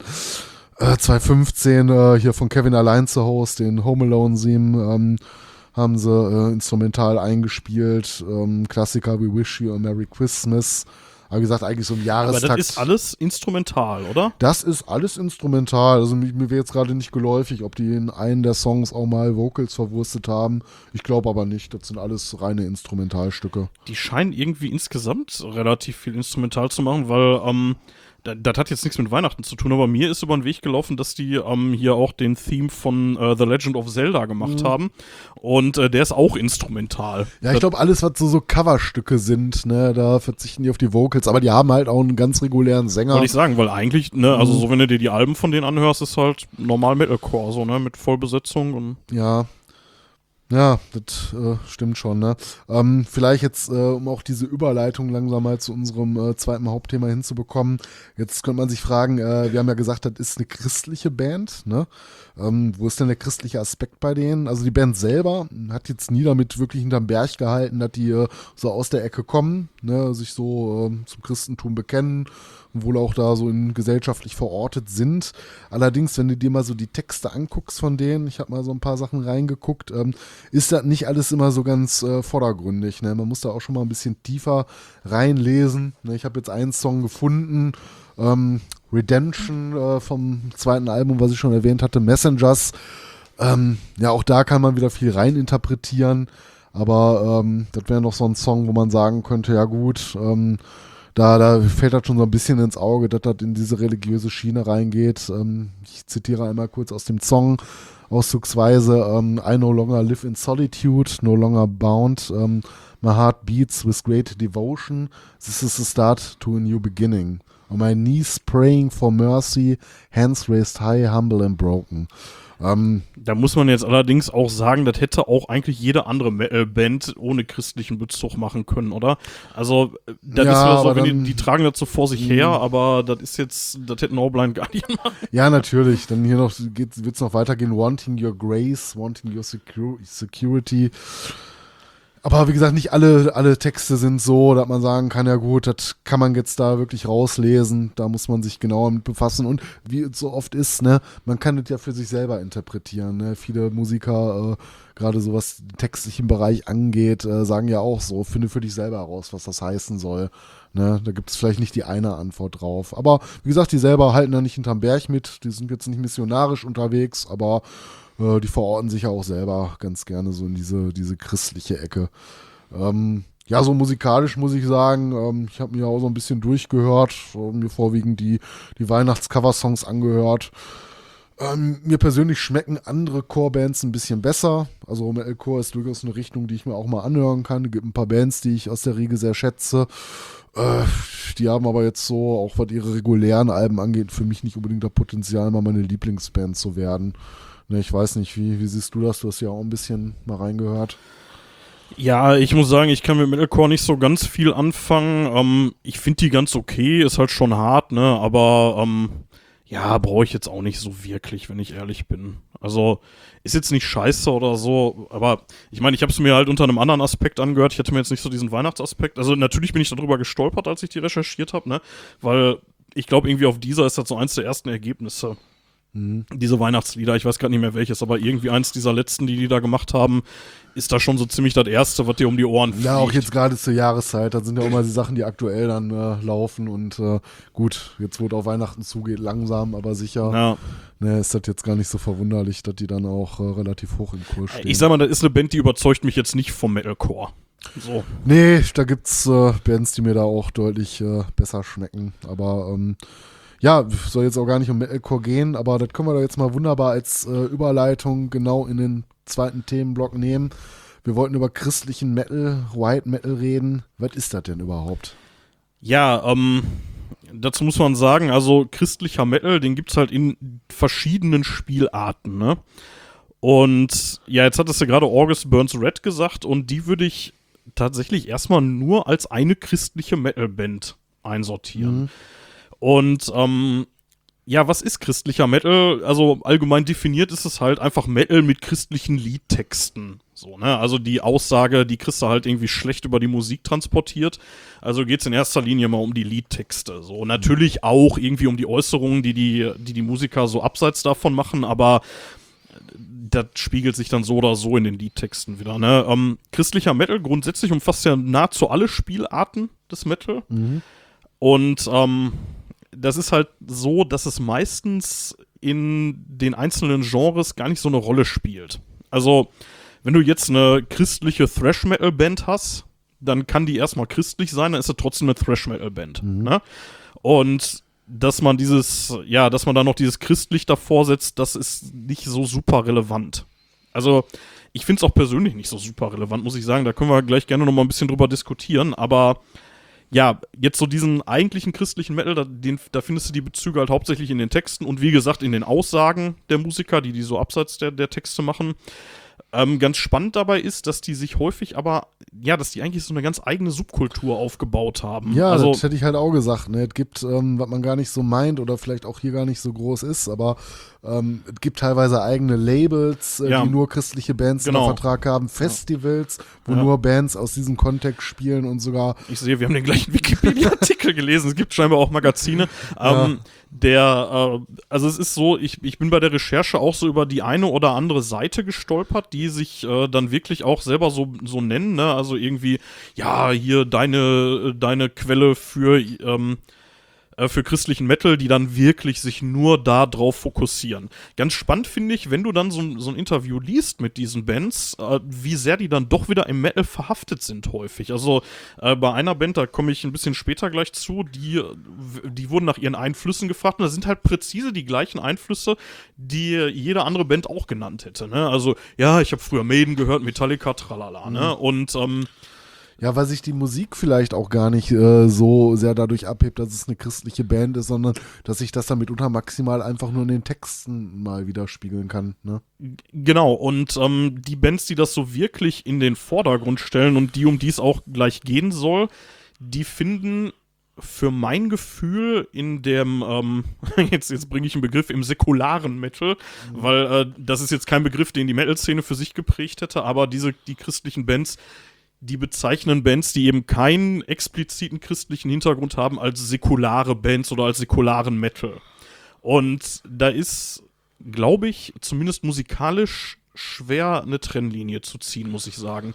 Und da können wir, wie gesagt, da können wir ein bisschen drüber diskutieren, ob man das denn machen muss. Ich finde es ein bisschen schade, dass sich da viel so, ja, dass sie sich so rausziehen und dass sie so gefühlt keine Rolle spielen im, ja. im säkularen Metal. Ja, aber wo kommt der christliche Metal her? So hat ähm, sich. Vielleicht noch eine Frage vorweg, ja. oder ich will damit auch nicht vorgreifen. Ähm, wir haben ja auch gerade mal kurz synonym äh, den Begriff des White Metal fallen. Ja, lassen. den, ja. das wären so, das wäre so die extreme Ausprägung oder eine der extremen Ausprägungen dazu. Ähm, aber also mal so, so die Frühgeschichte, so, also ähm, ab den späten 1960er Jahren hat sich die christliche Rockmusik entwickelt und zwar aus der Jesus People-Szene. Mhm. Und das waren so im Wesentlichen Hippies, die irgendwie was mit Jesus am Kopf hatten kann man so sagen. Da gab es dann irgendwelche Prediger. Ähm, diese, diese ganzen Jesus People, die gibt es tatsächlich bis heute auch noch unter anderem in Deutschland, die spielen kaum noch eine Rolle. Die sind in, ja, die leben in der Regel in Kommunen, also, ne, wie gesagt, Hippies. Und äh, ja, da gab es dann so eine Bewegung ab den späten 1960er Jahren, wo dann eben auch verstärkt Rockbands gegründet wurden aus dem Sektor. Die erste nennenswerte dazu ist, ähm, oder er ist, ist, eigentlich keine Band, aber äh, Larry Norman und der hat das Album Upon the Rock gemacht. Ja, das galt auch so allgemein als so mit das erste christliche Rockalbum genau, überhaupt. Ganz ne? genau. Und der kam halt auch aus dieser Szene und ähm, ja, das, da kam der Kram so ein bisschen her. Ähm, jetzt hattest du gerade schon den White Metal so ein bisschen mhm. angeteasert, aber bevor ich auf den eingehe, würde ich tatsächlich noch mal ein, zwei Bands kurz nennen, die ich da gar nicht so sehr in eine der ja, ich sag mal, spezielleren Subgenres einsortieren würde. Und da ähm, da hätte ich ja zum einen halt August Burns Red, die haben wir jetzt allerdings schon, schon weitgehend durchdiskutiert. Die würde ich auf keinen Fall als White Metal einsortieren. Erzähle ich auch gleich warum. Und ähm, eine andere Band wäre äh, Seventh Avenue aus Deutschland. Die hat sich 1989 in Wolfsburg gegründet. Und ähm, da ist ganz spannend, ähm, da singt Herbie Langhans. Und der hat unter anderem schon für Avantasia gesungen, für Camelot, für Mob Rules, Rhapsody, Luca Turilli, Firewind. Äh, der ist eigentlich Gitarrist. Ähm, jetzt ehrlich gesagt bei diesen ganzen Kooperationen, die der gemacht hat, ich weiß nicht, ob der da überall gesungen hat oder ob der teilweise auch Gitarre gespielt hat. Auf jeden Fall war er daran beteiligt. Und ähm, ja, das ist, also bei denen ist es äh, tatsächlich so, dass die ihre größten Erfolge in Südamerika und Asien feiern. Das ist bei diesen christlichen Bands nicht so selten, mhm. dass die in diesen Regionen eher bekannt sind. Ähm, also Seventh Avenue jetzt, ne? Ja. Konkret. Äh, aufgelöst haben die sich auch schon 2012 und äh, wenn ihr da mal reinhören wollt, dann würde ich empfehlen, äh, hört euch an May the Best One Win von dem Album Southgate von 1998. Also ist schon ein bisschen älter. Der hat mir ganz gut gefallen. Also, wie gesagt, so kleiner Anspieltipp. Das habe ich äh, tatsächlich jetzt bei jeder dieser Bands, die ich hier kurz vorstelle, immer so einen kleinen Anspieltipp dabei, weil, ja, wenn man die so gar nicht kennt und so ging es mir halt tatsächlich auch, ja, ist vielleicht ein bisschen schwer da reinzukommen. Man hat jetzt vielleicht nicht so Bock, irgendwie sich dann da irgendwie 15 Alben teilweise reinzuziehen ja, oder. Das ist schon eine ganze Menge. Ja, und dann. Da so gibt, ja. ne? Also hört da mal rein. Ich fand's ganz okay. Ist halt oldschool, 1989 und äh, ja, wie gesagt, jetzt das, der Anspieltipp ist äh, von 98, der hat jetzt halt auch schon ein paar Tage auf dem Buckel, ne? Mhm. Ansonsten, äh, ja, dieser Herbie Langhans, der Typ, der ist irgendwie ganz witzig. Also, wenn du den siehst, der, der sieht halt auch einfach aus wie so ein ja, wie so einer von diesen alten deutschen Metalheads einfach, mhm. ne? So, der, der steht da mit seiner, mit seiner Lederweste auf der Bühne und da würdest du diesen, diesen christlichen Touch eigentlich nicht vermuten. Ne? Und wie gesagt, der hat halt mit diesen ganzen säkularen Bands eben auch kooperiert, ne? Da hatte der nie mhm. Berührungsängste. Und da gibt's aber tatsächlich andere. Ähm, ja, eine Band, die ich da auch noch so ein bisschen abseits von äh, von allen ja, spezielleren Kategorisierungen sehen würde, ist äh, Seven's Angel. Das ist eine Thrash-Metal-Band aus, äh, aus England, gegründet 1987. Da kann man leider nicht so ganz viel zu sagen. Auf den äh, Streaming-Plattformen gibt es auch nicht so ganz viel von denen. Das ist so ein ziemlicher Oldschool-Thrash-Metal-Kram. Und ja, deren Bandhistorie ist durch, für meinen Geschmack, ziemlich viele Besetzungswechsel geprägt. Das hast du allerdings bei anderen Bands auch. Also ich meine, wenn du dir irgendwie mal so Creator oder so anguckst, das ist ja auch irgendwie ein Ja, das ist halt nichts ne? Ungewöhnliches, ne, dass sich das äh, Personalkarussell mal bei der anderen äh, einen oder anderen Band mal etwas mehr gedreht hat. Ne? Das ist ja. jetzt nichts explizite, was nur christliche Bands betrifft. Nein, ne? nein, nein, nein, absolut nicht. Ähm, auch da muss man sagen, ähm, die sind schon so ein bisschen was so diesen christlichen Touch angeht, das merkt man schon hier und da ein bisschen, also so an den äh, in den Songs. Wenn ihr da mal reinhören wollt, würde ich empfehlen, das einzige Album, was ich da auftreiben konnte, war tatsächlich I, äh, Heed the Warning Demo in Live Recordings. Also es war zumindest auf dieser das einzige, was es da gab. Und äh, da hat mir der Song Eye of the Needle ganz gut gefallen. Den, den fand ich ganz cool. Also, mhm. vielleicht mal so als kleinen Anspieltipp, wenn ihr mal irgendwie was da wollt, dann hört da mal rein. So, jetzt kommen wir zu einem Bereich, der ein bisschen extremer ist. Ja, ich weiß nicht, oder ähm, wenn wir noch bei den ähm, etwas seichteren Bands oder bei den Anfängen sind, eine Band, die man auf jeden Fall noch äh, vielleicht erwähnen sollte, weil man sie kennt. Äh, Jerusalem aus Schweden. Ja, ne? ja, ist klar. natürlich ein Begriff Ja. und äh, was natürlich auch die Glam- und Heavy-Metal-Szene damals maßgeblich, ja vielleicht nicht maßgeblich mitgeprägt hat, aber eine Band, die man durchaus kennen kann, Striper. Ja, die hätte ich nämlich jetzt äh, tatsächlich im nächsten Bereich Ah, mit gut. untergebracht. Äh, Ja, dann und ich das ist dann der, ja. der klassische White Metal tatsächlich. Und jetzt hat es das Striper gerade schon genannt. Ähm, aber bevor wir zu denen kommen, einmal kurz zum Begriff. Da ist ganz witzig, ähm, White Metal, also, das ist schon irgendwie blöd, oder? Also, so vom Begriff her, das das wirkt wieder irgendwie wie so ein, äh, wir sind halt kein Black Metal, wir sind White Metal, ne? Ja, wer hat den Begriff eigentlich geprägt? Da habe ich jetzt gar nicht so genaues drüber gefunden. War es jetzt nur als Gegenbegriff zum schon existierenden Black Metal? Äh, ja. Oder gab es den Begriff White Metal schon, äh, ja, sag ich mal, äh, in den frühen 80ern, dass Striper schon gesagt haben, wir spielen White Metal? Äh, ja und nein. Also ähm, der Begriff wurde geprägt von Metal Blade Records. Die haben nämlich ähm, die Doom Metal Band Trouble haben die äh, in Abgrenzung zu den Black Metal Bands damals White Metal genannt. Die Band fand das gar nicht so gut. Sie haben sich da später von distanziert. Ja, die ähm, wollten damit jetzt, ich meine, die haben jetzt nie hinterm Berg äh, äh, gehalten, ähm, dass die natürlich auch, äh, ja, sagen wir mal, den christlichen Glauben in ihren Texten mit äh, verarbeiten, aber die wollten damit nicht so offensiv auftreten. Genau. Die waren halt nicht äh, Ja. explizit missionarisch unterwegs, sondern wollten einfach nur ihre Musik spielen. Genau. Ähm, White Metal ist vor allen Dingen in den USA relevant. Also ich habe das Gefühl, dass das äh, in Deutschland zumindest kaum eine Rolle spielt. Oder, oder sehe ich das falsch? Nee, also hätte ich jetzt so auch gesagt, ne, wenn du dich mal so in den hiesigen Szenen umguckst. Ich weiß nicht, ob es woanders anders ist als im Ruhrgebiet, aber ich kann es mir ehrlich gesagt nicht vorstellen, dass das hier diese Bedeutung hat. Ne? Aber ich meine, Ja. da liegt auch so ein bisschen auf der Hand. Ne? Ähm, so in den USA, da sind die Leute halt schon oder ein größerer Teil der Bevölkerung schon ein bisschen tiefer so in dem Glauben verwurzelt. Ne? Also mehr, mehr Kirchgänger auch so unter den Jüngeren gibt es ja christliche Sommercamps. Das ist da halt schon deutlich größeres Ding als äh, hierzulande, oder? Ja. Ja, ähm, was zeichnet den White Metal aus? Also, ähm, ja, vor allen Dingen tatsächlich auch wieder über die Texte und, ähm, der, da hast halt viel so Lobpreisung drin, also die dann wirklich sehr, sehr christlich sind, so vom Inhalt her, ne? Ähm, und eben auch Evangelisation. Und da werden wir gleich bei Striper nochmal kurz drauf kommen. also tatsächlich auch so dieses Missionarische da drin, ne? so wir müssen irgendwie die Leute so ein bisschen davon überzeugen, dass die, ja, dass die ja zum Christentum wechseln sollen oder irgendwie Jesus ja, finden oder also was auch Striper immer. haben ja tatsächlich auf Konzerten auch schon gratis Bibeln. Genau, ja, ja, verteilt. genau. Ja, ähm, eine Band, ich komme gleich zu Striper, keine Sorge, Mhm. aber eine Band, die ich, äh, die ich ziemlich cool finde tatsächlich, ähm, ist äh, Theocracy. Die spielt da auf jeden Fall eine Rolle in dem Bereich. Das ist auch die, die ich eben meinte, die, die in diesem Online-Magazin da interviewt wurde.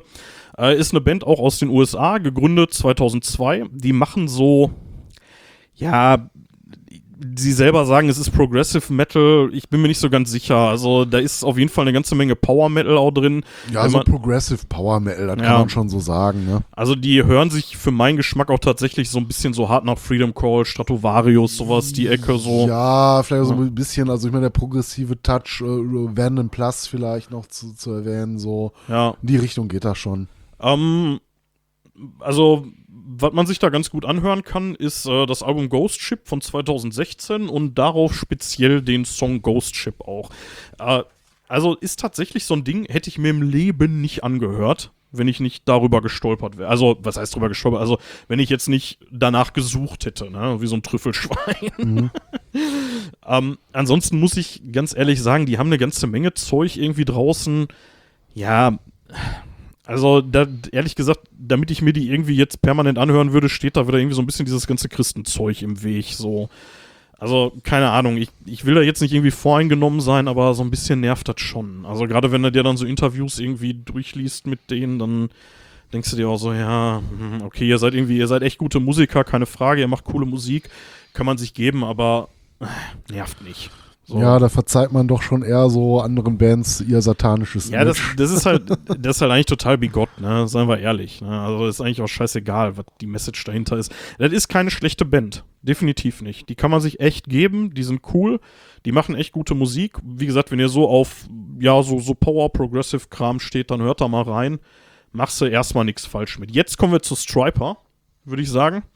Ähm, da hattest du auch ein bisschen was zu rausgesucht. Einmal vorweggeschickt, ich finde die echt scheiße. Ja? Ich weiß, du siehst das anders, aber ah, ich finde die richtig nervig. Also möglicherweise auch, weil die so eine, ja, weil die eben so, so am, am Rummissionieren sind die ganze Zeit. Aber kurz die Hard Facts, ne? Band aus den USA, gegründet 1984. Der Name ist eine Abwandlung der Stripes, was auf Deutsch äh, Wunden in der King James Übersetzung der Bibel heißt. Ja, aber es ist auch ein Akronym, ne? Ja, ja, genau, ja, ja, genau. Die hatten, ähm, ah, das habe ich mir, genau. Das Akronym ist Salvation through Redemption, Yielding Peace, Encouragement and Righteousness. Wem wollen die das denn erzählen? Dass das zuerst da war. Ich glaube, ja, ich glaube auch, dass das im Nachhinein so ein bisschen äh, dazu gedichtet wurde, Ja. ne? Also, Ja. was man vielleicht ganz positiv, oder fangen wir andersrum an. Also, das ist halt eben so eine Band, die schmeißen Bibeln ins Publikum auf ein Konzert, ne? Mhm. Also, ich weiß nicht, ob die das heute noch machen, aber zumindest früher haben die das gemacht und das kam tatsächlich nicht gut an auf beiden Seiten. Also, das fanden sowohl die, äh, die Christen bescheuert, die haben gesagt, das ist keine Art zu missionieren und, ähm, ja, und die normalen Rockfans, die fanden es natürlich auch irgendwie aus verständlichen Gründen irgendwie ein bisschen drüber, so, ne? Mhm. Und ja, Äh, grundsätzlich muss man sagen, dass christlicher Metal, ähm, und da kommen wir gleich zu der, zu der ganz hart ausgeprägten Version, dass die schon in so einem krassen Spannungsfeld stehen, ne? Weil Rock ist ja bei so Hardcore-Christen jetzt auch nicht so gut angesehen Nee, grundsätzlich. das ne? wäre tatsächlich auch so ein Punkt, äh, ich weiß nicht, ob man da am Ende vielleicht äh, nochmal so im Resümee drüber sprechen sollte, aber das ist natürlich, äh, wie du sagst, ne, jetzt sind natürlich auch viele Hardcore-Christen der Meinung, äh, dass die Rockmusik ja eher äh, des Teufels Werk Ja, ist und Genau, ähm, also, also es gibt da tatsächlich so amerikanische Fernsehprediger und äh, oder, oder auch so Blogger, auch heutzutage noch, die dann wirklich hart der Meinung sind, Rock ist prinzipiell des Teufels und selbst wenn du christlichen Rock oder Metal machst, ist das immer noch des Teufels. Wo ich mir denke so, okay, ihr habt's echt nicht verstanden. Ne? Also ich meine, wenn ihr jetzt behauptet, das Internet ist des Teufels, dann lasst bitte die Finger aus dem Internet. Das ist einfach nur bescheuert. Also wie kann man denn das Medium an der Stelle verteufeln, im wahrsten Sinne des Wortes, ne? Naja, ähm, man muss bei denen, bei aller Kritik positiv hervorheben, dass äh, Michael Sweet, der, ähm, der, der Bandchef von denen, dass der eine ja durchaus positive Haltung der Homo-Ehe gegenüber ähm, ja einnimmt und sich dafür auch stark gemacht hat in der Vergangenheit. Und das hat ihm wieder dann Ärger von Seiten seiner homophoben Fans gebracht. Wunder, also- Wunder. Ja, Ich hätte gedacht, dass das in deren Riegen nicht gut ankommt. Ja, aber da muss man ja dann auch sagen, so, ne, also wenn schon christlich, dann doch bitte richtig, ne? Also das finde ich dann halt auch okay, wenn man dann eben sagt, äh, so, ja, liebe deinen Nächsten, dann ist doch egal, ob der jetzt Männchen oder Weibchen ist. Ja, das kommt halt drauf an, wie, wie tief du darin verwurzelt bist. Ne? Ich meine, so letztendlich, wie, wie, wie äh, wörtlich nimmst du halt die Bibel? Äh, Ja, ich hoffe nicht allzu sehr. Und gerade an der Stelle muss ich halt sagen, Michael Sweet halt offensichtlich nicht. Ne? Und das ist. ja, äh, Gott sei Dank, muss man sagen. Ja, ne? und, ja. und das finde ich, da kann man denen dann schon auch einiges wieder verzeihen, irgendwie an, an religiösem Kram, den die so raushauen, Mhm. irgendwie. Ja, musikalisch, äh, klassischer Heavy Metal, würde ich sagen, ne? Also ja, ja, so bisschen Glam, Glam, so, so Glam aber Metal, ne? auch Heavy kommt so auf die Songs an letztlich, ne? Aber halt, Aber halt so 80er-Zeug, ne? ja, so. da, da waren sie halt oder wurden sie gerade groß, ne? 84 erster Album Ja. rausgebracht, The Yellow and Black Attack und mein persönlicher Favorit. Also nicht, dass ich jetzt deren gesamten Backkatalog kenne. Ich selber habe die äh, To Hell with the Devil, die hat mir sehr gut gefallen. Ist ein wirklich gutes Glam Heavy Metal Album. Ähm, wenn man jetzt nur halt auf die Musik achtet und mal so die äh, Texte und deren Mission, äh, Missionarentum außer Acht lässt, kann man sich das echt ganz gut anhören. Ich hätte jetzt, also Anspieltipp wäre auch tatsächlich To Hell with the Devil Mhm. vom gleichnamigen Album von 1986. Nicht, weil mir der Song so gut gefällt, aber ähm, ja, das sagt halt eigentlich alles. Ne? Also ich glaube, wenn du den kennst, so, dann hast du schon viel über die Band rausgefunden. Die haben jetzt vor nicht allzu langer Zeit wieder ein Album rausgehauen. Ich, ich weiß gar Äh, nicht. das äh, müsste, ist das nicht sogar von diesem ich oder glaube, ist das das vom letzten Nee, Jahr? von diesem oder letzten. Ich bin mir gerade auch nicht ganz Mhm. sicher. Ich habe es leider nicht geschafft reinzuhören. Das soll aber relativ. Ja, ich habe ich äh, hab ein bisschen gut sein. reingehört, ist ganz okay, kann man Mhm. machen. Wie gesagt, wird nicht, wird nicht meine Lieblingsband, weil ich zum einen diese Art der Musik jetzt nicht so dolle finde und zum anderen, ja, das ist mir halt dann doch wieder irgendwie eine Spur weit drüber irgendwie, was die so an Message transportieren.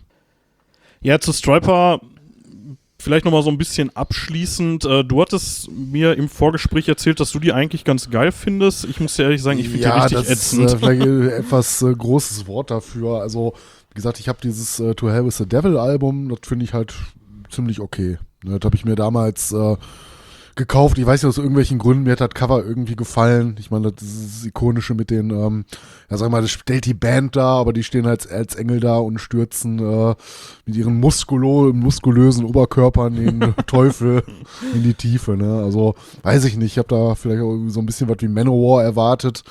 Ähm, hatte da reingehört, war natürlich schon ein bisschen eine andere Musik, dadurch, dass er so einen Glam-Metal-Touch hat, aber es hat mir einfach musikalisch ganz gut gefallen. Jetzt sind keine schlechten Musiker. Ich finde, äh, Striper ist so, das ist ja auch so die Band, da stolperst du so als allererstes drüber, Mhm. ne, wenn du dich mit dem Bereich äh, christlicher Metal oder White Metal beschäftigst.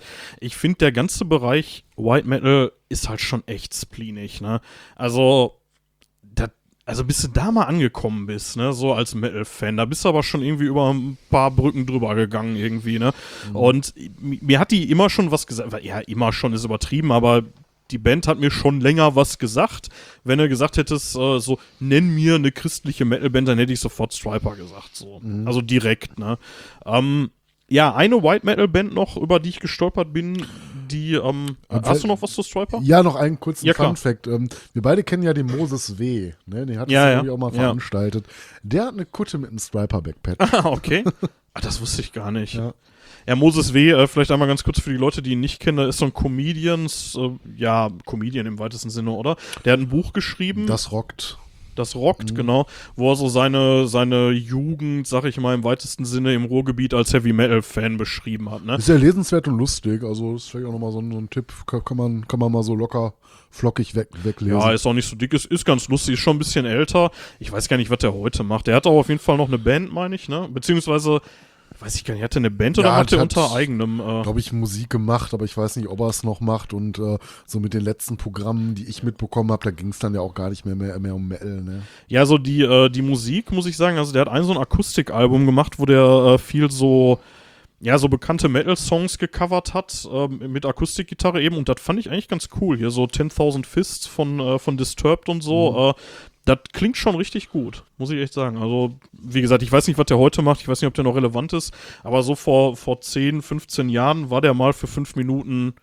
ganz bekannt, würde ich sagen. Und wir haben den mal irgendwann veranstaltet, meine ich, Ja, ne? aber alles über zehn Jahre her. Ja. ja. Ähm, eine White Metal Band, die ich auch da tatsächlich ganz klassisch einordnen würde, wobei ich da das White sogar mehr sehen würde als das Metal, ist, äh, und jetzt kommt's, Blutgut oder, oder Bloodgood. ich weiß nicht, ob du über die auch drüber gestolpert bist. Ja, ich glaube, die heißen Bloodgood, ne? Ich weiß nicht. Also, die mir schreiben, die schreiben sich vorne und hinten mit zwei O. Nee, die Ähm, habe ich tatsächlich nicht auf dem Schirm. Ja, ist eine Band aus den USA, gegründet 1985, aufgelöst dieses Jahr, nachdem das, der Sänger und äh, Gründungsmitglied Michael Bloodgood verstorben ist. Der hatte irgendwie einen Schlaganfall und ist dann irgendwie ein paar Tage später verstorben. Ähm, ziemlich traurig eigentlich. Die Band, ja, die wurden immer so ein bisschen als inoffizielle Nachfolger von Striper gehandelt in USA.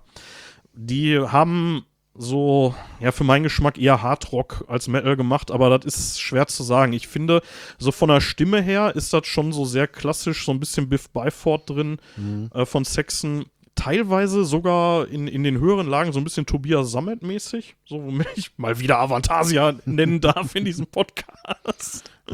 ähm, eigentlich, so musikalisch kann man sich geben, finde ich jetzt nicht so super relevant. Ähm, der Name, ja, also der heißt halt tatsächlich wohl Bloodgood. Also Michael Bloodgood hat holländische Vorfahren und da kam das wohl her. Man hat dann so ein bisschen, oder er hat dann so ein bisschen rückwirkend dann so her von wegen das gute Blut und so, ne, hat er dann irgendwie auch so einen christlichen Touch Ja, reingetan. wahrscheinlich im. Original wahrscheinlich eher so oder ausgesprochen. Ja, wahrscheinlich sowas, hatte ne? das wieder was mit Blatt noch mit Gut zu tun. Keine Ahnung, ja. Ähm, ja, gerade in den Anfangsjahren waren die wohl sehr erfolgreich und wurden, ja, wie gesagt, immer mit Striper verglichen und als inoffizielle Nachfolger gehandelt. Ähm, ich gebe mal eben kurz den Anspieltipp und dann komme ich nochmal zu einer kleinen Frage, über die wir einmal kurz diskutieren können. Und zwar ähm, als Anspieltipp möchte ich nennen Bread Alone, ne? also äh, Brot allein sozusagen von äh, Dangerously Close heißt das Album und ist von 2012 und ist damit auch tatsächlich das letzte Album, was von denen rausgekommen ist. Also vor ziemlich genau zehn Jahren. Da kommt, wie gesagt, nichts mehr. Die äh, Bandmitglieder haben die Band aufgelöst, nachdem der gute Michael verstorben ist dieses Jahr. Ja. Ah ja, wie gesagt, Bread Alone von äh, Dangerously Close 2012. Ähm, ja, worüber möchte ich diskutieren? Ein möglicherweise Anspieltipp wäre jetzt zu viel gesagt, aber von dem gleichen Album der Song Pray. Die sind mhm. direkt hintereinander, die beiden Songs, Bread Alone und Pray. Und was mir da so ein bisschen aufgefallen ist, beide Songs haben so, ja, die haben so, so eine Message, die so richtig so in your face ist, ne? Also mhm. so, ne, von wegen Bread Alone ist ja klar, ne? Von wegen, ein Mensch lebt nicht vom Brot allein und so, ne? Und äh, Pray. Aber vom Bier. genau, Bier darf auch dabei sein, genau. ähm, ja, aber Prey ist halt tatsächlich so dieses, äh, boah, wenn du den Text anguckst, das ist wirklich schlimm, ne? Von wegen so, ja, du stehst morgens auf und dann betest du erstmal, ne? Und das ist so richtig in die Fresse. Und was ich da so krass finde, ist, bei dem Brett Alone, das ist mehr wirklich einfach so ein christlicher Text, den hörst du dir an und denkst dir so, naja, ist halt eine christliche Message, kann man gut finden, kann man scheiße finden, aber kann man halt auch einfach ignorieren. Mhm. Ne? Also, ja, dann hat der halt irgendwie einen Text, der irgendwie christlich ist, so, so what, irgendwie. Da gibt es garantiert andere Bands, wo du das nicht sehen würdest, wo das genauso ist. Ne? Oder die womöglich noch ganz andere, richtig schlimme Messages haben, ja, die gar nicht gehen. Ne? Zuhauf aber die verstehst du meistens nicht. Aber Prey hat so diesen krassen Imperativ da drin, ne? Dieses, mhm. also, der schreibt sich nicht so, aber da machst du halt hinter Prey ein Ausrufezeichen gedanklich. Und so im Refrain ist halt auch dieses Prey, ne? also bete gefälligst. Und mhm. das ist so eine Sache, die mir so richtig hart auf den Zeiger geht. Das finde ich so richtig schlimm. Also, ich, ich weiß nicht, wie siehst du das, aber wenn du jetzt eine christliche Band bist mhm. und dann so hart missionierst, dass du deine Zuhörer halt aufforderst zu beten, das ist doch irgendwie so ein zu viel, oder? Ja, würde ich auch so sehen. Ich meine, das hast du ja auch in anderen Bereichen des Lebens, ne, momentan in den äh, Social Media relativ groß dabei. Ich weiß nicht, kennst du die militante Veganerin? Nee. Das ist irgendeine so eine Uschi äh, auf TikTok oder was unterwegs. Die ist auch so ultra konfrontierend, so mit einer Extremhaltung. Ne, ich meine, das kann man auch alles die Sache an, an, und für sich gut finden. Nur ich glaube, dass solche Extremhaltungen manchmal ähm, auch dazu führen, dass das ins Gegenteil verkehrt. Ne? Wenn du den Leuten zu sehr auf den Schlips drehst, denen zu sehr auf den Sack gehst, ne? damit, damit gewinnst du keinen. Ne? Ja, das ist halt so ein bisschen die Frage, ob man das überhaupt will. Ne? Also also in dem Fall finde ich das jetzt, ich glaube, wenn du, wenn du Christ bist mhm. und da richtig im Game drin bist und irgendwie eine, mhm. in eine Kirche rennst und wirklich irgendwie jeden Tag betest, so, mhm. Dann ist das für dich halt irgendwie ein Song, der dich irgendwie bestätigt. Ja. So, als eher säkularer Typ finde ich das so. Aber ich glaube, das ist oh. nicht das, wo du hin willst. Ich meine, da brauchst du ja nichts zu machen, wenn du die Leute äh, schon an Bord hast, ne? sondern ähm, ich glaube schon, wenn du das so machst, dann willst du auch gerne mehr Leute mit ins Boot holen oder halt äh, Leute halt dann auf den deiner Meinung nach äh, richtigen Pfad bringen.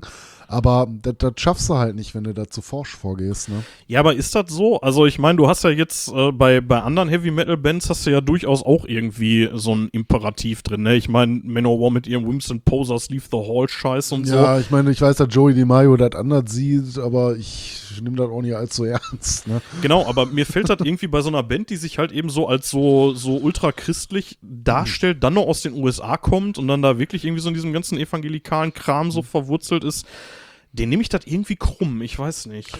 Ja, also wäre zu viel gesagt, wenn ich sagen würde, ich fühle mich dadurch auf den Schlips getreten. Mir sind relativ egal, ich fühle mich dadurch nicht angesprochen, aber ich verstehe schon so ein bisschen, was du meinst. Ne? Es stößt mir auch leicht sauer auf. Ne? Ich kann es gut wegignorieren, ich würde es mir wahrscheinlich dann gar nicht anhören, weil es mir auf den Zeiger geht. Ne? Aber ja, ich meine.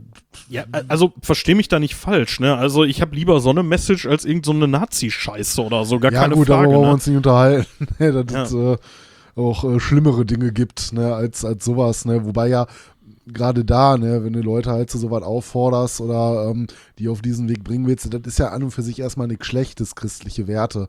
So, nur mal so für sich genommen, mal diesen Glaubensaspekt außer Acht gelassen, ne, Leute dazu, jetzt mal abseits vom Beten, aber vielleicht dazu aufzufordern, ein besseres Leben zu führen. Ne? Ja, aber ich, ich, ich finde, gerade bei bei so, bei so einer Aufforderung wie Bete, Mhm. da finde ich das halt gerade so schlimm, weil in den USA ist halt dieses, weißt du, irgend so ein, so ein Schulmassaker, da werden irgendwie, wer weiß wie viele Kinder und Jugendliche abgeknallt und dann stellen sich die ganzen Raps da hin und sagen dann irgendwie, wir senden denen unsere Gedanken und Gebete. Und ich mir denke so, ja, toll.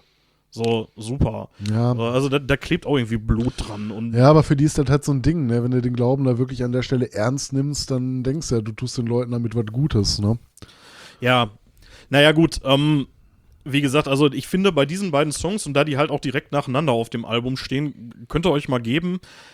Ich finde, da wird ganz gut deutlich, wo da so der Unterschied zwischen, ähm, das ist einfach nur ein, ein Song mit einer christlichen Message und einer Message, die wirklich irgendwie missionierend sein soll, wie liegt. Ne? Also man kann sich beide ganz gut anhören, die sind ganz witzig, so die Songs. Das, das ist wirklich nicht schlecht gemacht.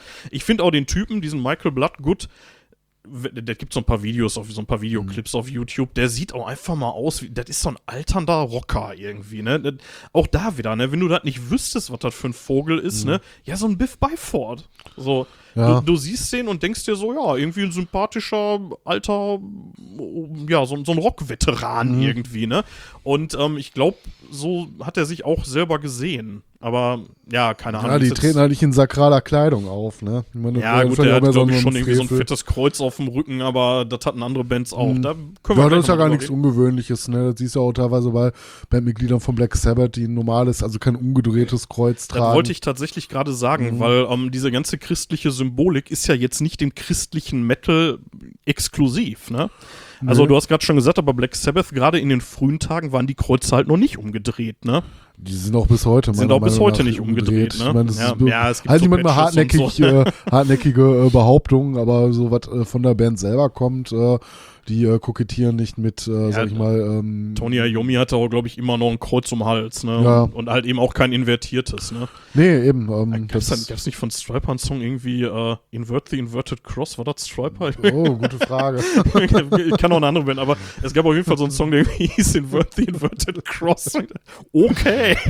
Also dreh's erst um und dann dreh's wieder zurück. ja. Ja. Das trifft so ein bisschen mein Humorzentrum. Naja, auf jeden Fall kann man sich musikalisch definitiv geben, gerade wenn man jetzt nicht so auf den ganz knallharten Metal steht, da ist das schon in Ordnung. Äh, von der Message her schwierig hier und da, würde ich sagen. Ja, So. das definitiv. Mathis, und jetzt, ne? Jetzt bist du bereit für den Kaninchenbau? Ja, ich, ich, äh, da freue ich mich eigentlich schon die ganze Zeit drauf. Jetzt Komm, wird das richtig schlimm. Jetzt kommen wir nämlich zum Unblack Metal. Und das ist wirklich mal der, die Rabbit Hole Sondergleichen. Das, äh, also, ich habe mich schon, ich hätte mich schon in meinem normalen Leben never ever mit White Metal oder überhaupt nur mit christlichem Metal beschäftigt, wenn wir hier nicht so ein Projekt machen würden. Das ist auf jeden Fall mal eine Erfahrung, wo ich sagen muss, ja, da habe ich über den Tellerrand geguckt und ich habe versucht, neutral zu bleiben. Und wie gesagt, so eine Band wie Theocracy oder so, da kann ich da auch noch so ein bisschen drüber hinwegsehen, dass das Christen sind. Also ist mir eigentlich scheißegal, wenn ich ehrlich bin. Äh, da kann ich die Message halt komplett ignorieren. Aber jetzt wird es wirklich schlimm. Ja. ja, Erzähl uns doch mal ein bisschen, was, was ist denn an Black ja, Metal? an Black Metal. Das ist eine super skurrile Geschichte eigentlich. Und zwar erstmal zum Begriff. Der Begriff geht zurück auf ähm, das Album von Hort und das Album hieß Hellig Uswart. Also irgendwie so, ja, heilig und schwarz oder so. Und ähm, ich weiß gar nicht, was, das ist ein, ähm, also die Band Horde, Horde geschrieben, ist ja so ein Ein-Mann-Projekt. Über die erzähle ich gleich auch noch ein bisschen was, aber die kommen aus, äh, aus Australien. Und ja, was ist beim Unblack Metal so speziell? Die definieren sich dadurch, dass sie im Prinzip Black Metal machen. Also musikalisch ist das Black Metal, aber mit christlichen Themen. Also auch da wieder hauptsächlich über die Texte, zum Teil ein bisschen über die Bühnenshow und eben über das, was die Musiker so abseits der Bühne und der Alben von sich geben, definiert.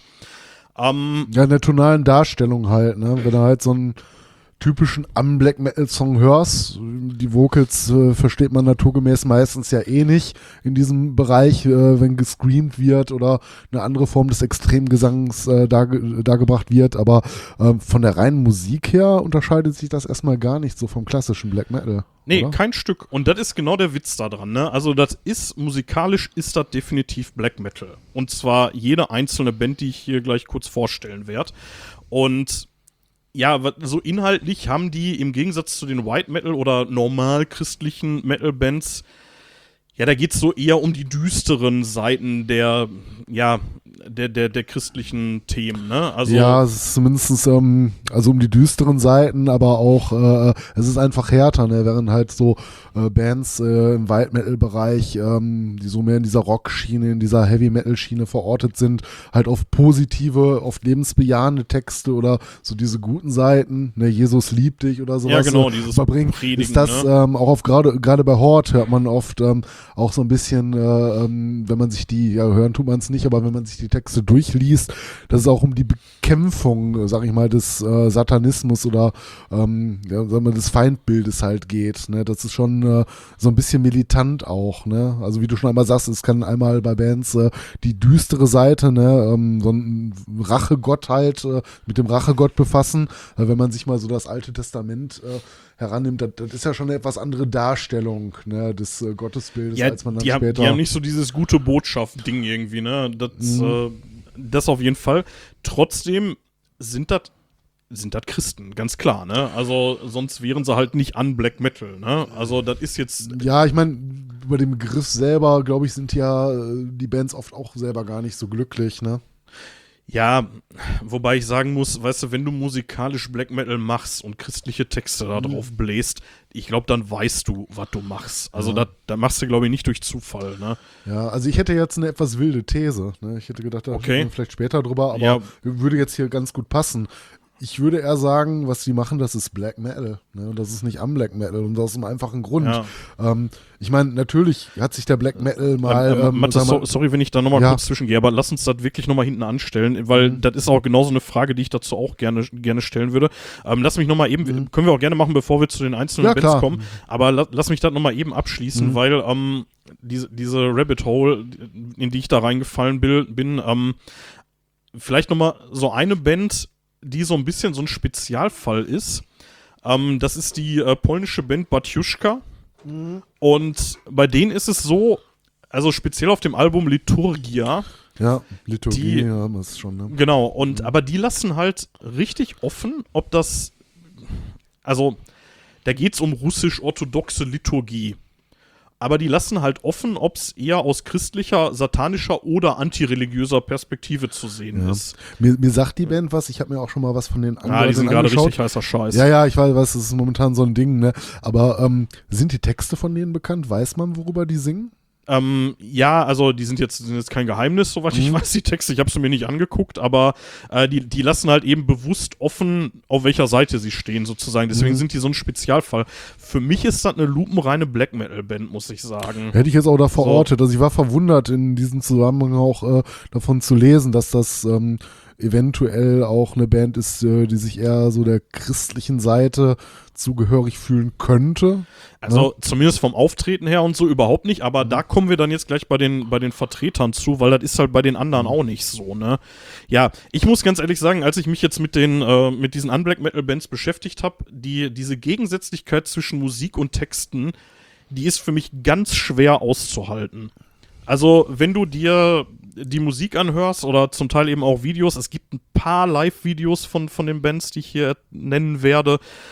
Das ist wirklich schwer zu ertragen, wenn du dir diesen richtig krassen Früh-90er Black Metal da anhörst, aber dann weißt, dass das halt irgendwelche Kirchgänger sind, die dann zum Teil halt irgendwie anfangen, da äh, keine schwarzen Messen, sondern halt einfach normale Messen zu feiern auf der Bühne. Also äh, gerade hier die, äh, die Band Antestor, über die ich gleich Mhm. erzählen werde, die fangen dann halt auch einfach an mit Weihrauch und die meinen das nicht ironisch. So Ja, wie andere, wie Gorgoroth oder Ich meine, so. ähm, du wirst ja wahrscheinlich gleich noch im Abschluss äh, über die Do auf die Doku zu sprechen bekommen, die wir uns äh, beide angeschaut haben Ja. im Vorfeld zur Folge.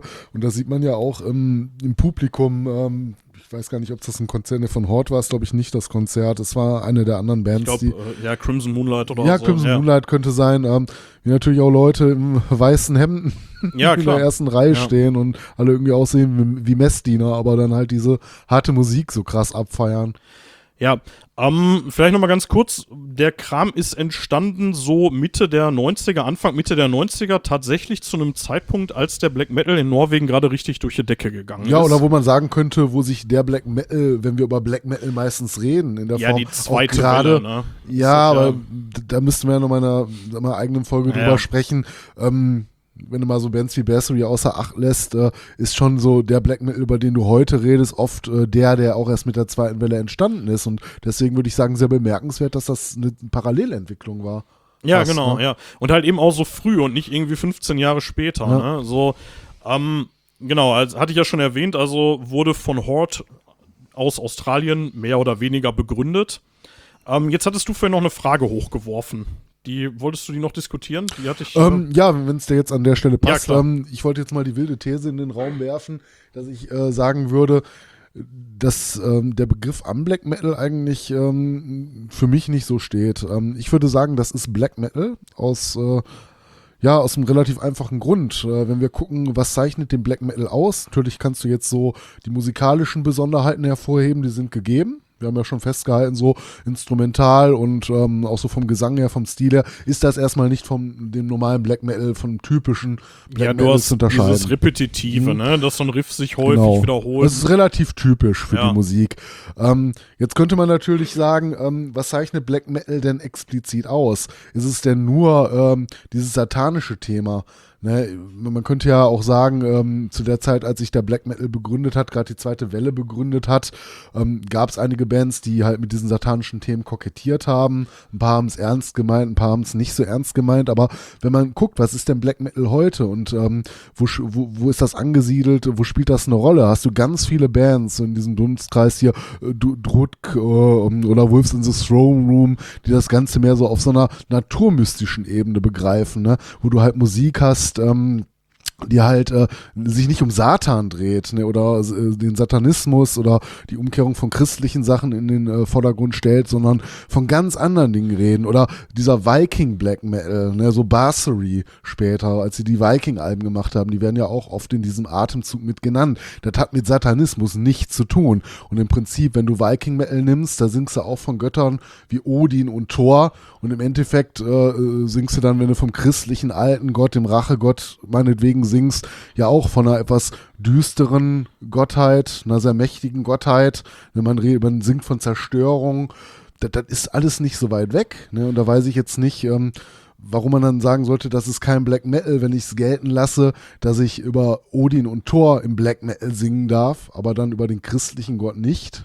Ja, ich, ähm, ich bin, ich bin da tatsächlich nicht so hundertprozentig auf deiner Linie, weil, ähm, also ich gebe dir schon recht, dass du irgendwie gerade so im Viking- oder Folk-Bereich viele Bands hast, äh, die, die absolut Black Metal sind, die sich wirklich nicht als Satanisten, also selber nicht nennen würden und die die Themen auch nicht verarbeiten. Aber ich glaube, eine Sache, die die alle eint, die Black Metal Bands im weitesten Sinne, ist, wir sind auf jeden Fall keine Christen. Nee, also von den Leuten her kann ich es nicht sagen, da halten sich ja auch viele bedeckt, aber was ist denn so mit Bands, die äh, die Natur in Fokus stellen, die über Natur singen, über Naturkräfte? Die haben ja erstmal so gar nichts Aber, mit der aber ganzen... tun die das nicht auch in Abgrenzung vom Christentum? Also nicht explizit. Also ich meine, ich, ich weiß es jetzt halt nicht. Ich habe mir natürlich jetzt nicht jede Band und jeden Text angeschaut, aber ich könnte mir halt einfach auch vorstellen, dass das so vielleicht überhaupt keine Rolle spielt. Also, also ich gehe mit dir mit bis zu dem Punkt, wo du sagst, äh, du musst nicht satanistisch sein, um Black Metal zu machen. Da bin ich auf jeden Fall dabei. Ne? Also, Mhm. wenn du halt, hast du schon gesagt, jetzt irgendwie Bathory oder so, das war ja da auf den ersten Alben Mhm. Thema, aber wurde ja dann auch irgendwie relativ schnell dann, ist es in den Hintergrund getreten. Aber ich hatte schon immer so den Eindruck, dass die alle immer so als Thema zumindest die Christianisierung Skandinaviens als Problem gesehen haben. Mhm. Ja gut, weil das halt das Feindbild ist, ne? wenn du den heidnischen Glauben halt nimmst und äh, äh, letztendlich hat die Christianisierung ja auch dazu geführt, dass, äh, sag ich mal so, der, der alte Glaube ähm, ver verschwunden ist, so gerade aus den nordischen Ländern. Ähm, ist natürlich das Feindbild, ne? aber es könnte ja auch ein ganz anderes sein. Und wie, wie sieht das mit Bands aus, ähm, die vielleicht äh, an ganz anderen Orten spielen? Im, ähm, ja? Ja, aber ist das nicht irgendwie so ein bisschen so, also wenn ich jetzt mal so eine, so eine Parallele ziehen darf, wenn ich mir jetzt mal so modern Punk anhöre, ne? Also irgendwie sowas wie die Ärzte oder die Toten Hosen, ne? Also die singen jetzt, halt, ne? Ja, aber die, die waren jetzt ja zumindest früher auch mal so Anarcho-Punk-Scheiße, ne? Und wäre das jetzt nicht irgendwie so ein bisschen so, als würde man jetzt dann irgendwie so eine FDP-Band gründen und sagen, irgendwie, wir sind voll die Hardcore-Kapitalisten und äh, trotzdem ist das irgendwie Punk so? Also, ich, will da jetzt nicht irgendwie zu sehr auf der Message rumreiten, aber ist das nicht schon so ein bisschen so, dass man sagt, du kannst als Punk auch über Themen reden, die nicht jetzt explizit anarcho sind, ne, die vielleicht einfach nur Fun sind, die vielleicht gar keine Message haben, aber äh, du kannst auf keinen Fall hergehen und irgendwie den Kapitalismus preisen. So, das funktioniert nee, nicht. das vermutlich Oder die eher Staatsmacht nicht, oder das, so. äh, Ja, ich meine, man, man spielt hier halt mit Begriffen, ähm, wo man eigentlich von ausgehen würde, dass es Gegenbegriffe sind. Ne? Nur ich bin mir da halt nicht so sicher, ne, was, was das angeht. Ähm, ich meine, das ist halt eine offene Frage. Das kann man wahrscheinlich auch gar nicht schlussendlich beantworten. Nur ich ne, würde halt einfach sagen, ne, es es ist ja musikalisch nicht so weit weg und äh, anderen ähm, Glaubensrichtungen zu, zu gestehen oder ähm, anderen Meinungen und äh, anderen Interessen zuzugestehen. Ihr könnt Black Metal machen, müsst nicht über Satanismus singen.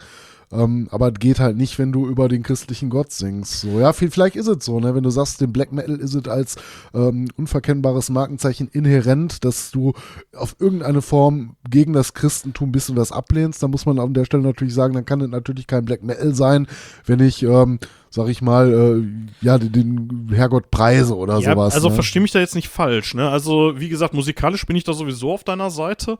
Ähm, ich finde nur, also wenn du jetzt mal eine ne Black Metal Band aus dem islamischen Bereich beispielsweise nehmen würdest, das würde auch nicht passen, wenn die dann irgendwie total innerhalb ihres Glaubens äh, dann bleiben würden, ne? Also das ist irgendwie schwierig. Also da könnte ich, also Ja, da würde ich mein eigenes Argument jetzt mit strafen, wenn ich sagen würde, die dürfen jetzt nicht irgendwie positiv über Allah singen. Das Mhm. ist natürlich irgendwie auch ein bisschen komisch, weil sie singen ja definitiv nicht positiv über Jesus. Ja, ich meine, ne? also, historisch gesehen äh, hatte das Christentum ähm, ja auch äh, mit, gegen den Islam gekämpft. Ja. in dem Sinne könnte man sagen, äh, äh, okay, Viking, äh, Viking-Zeugs ist halt Black Metal, warum dann nicht, äh, wenn du halt äh, über den islamischen Glauben singst und die Musik machst, das wird sich jetzt erstmal so nicht widersprechen. Vielleicht, vielleicht ist es aber auch tatsächlich gar nicht so sehr, dass es gegen das Christentum sein muss, sondern ja, vielleicht tatsächlich gegen die etablierte Religion.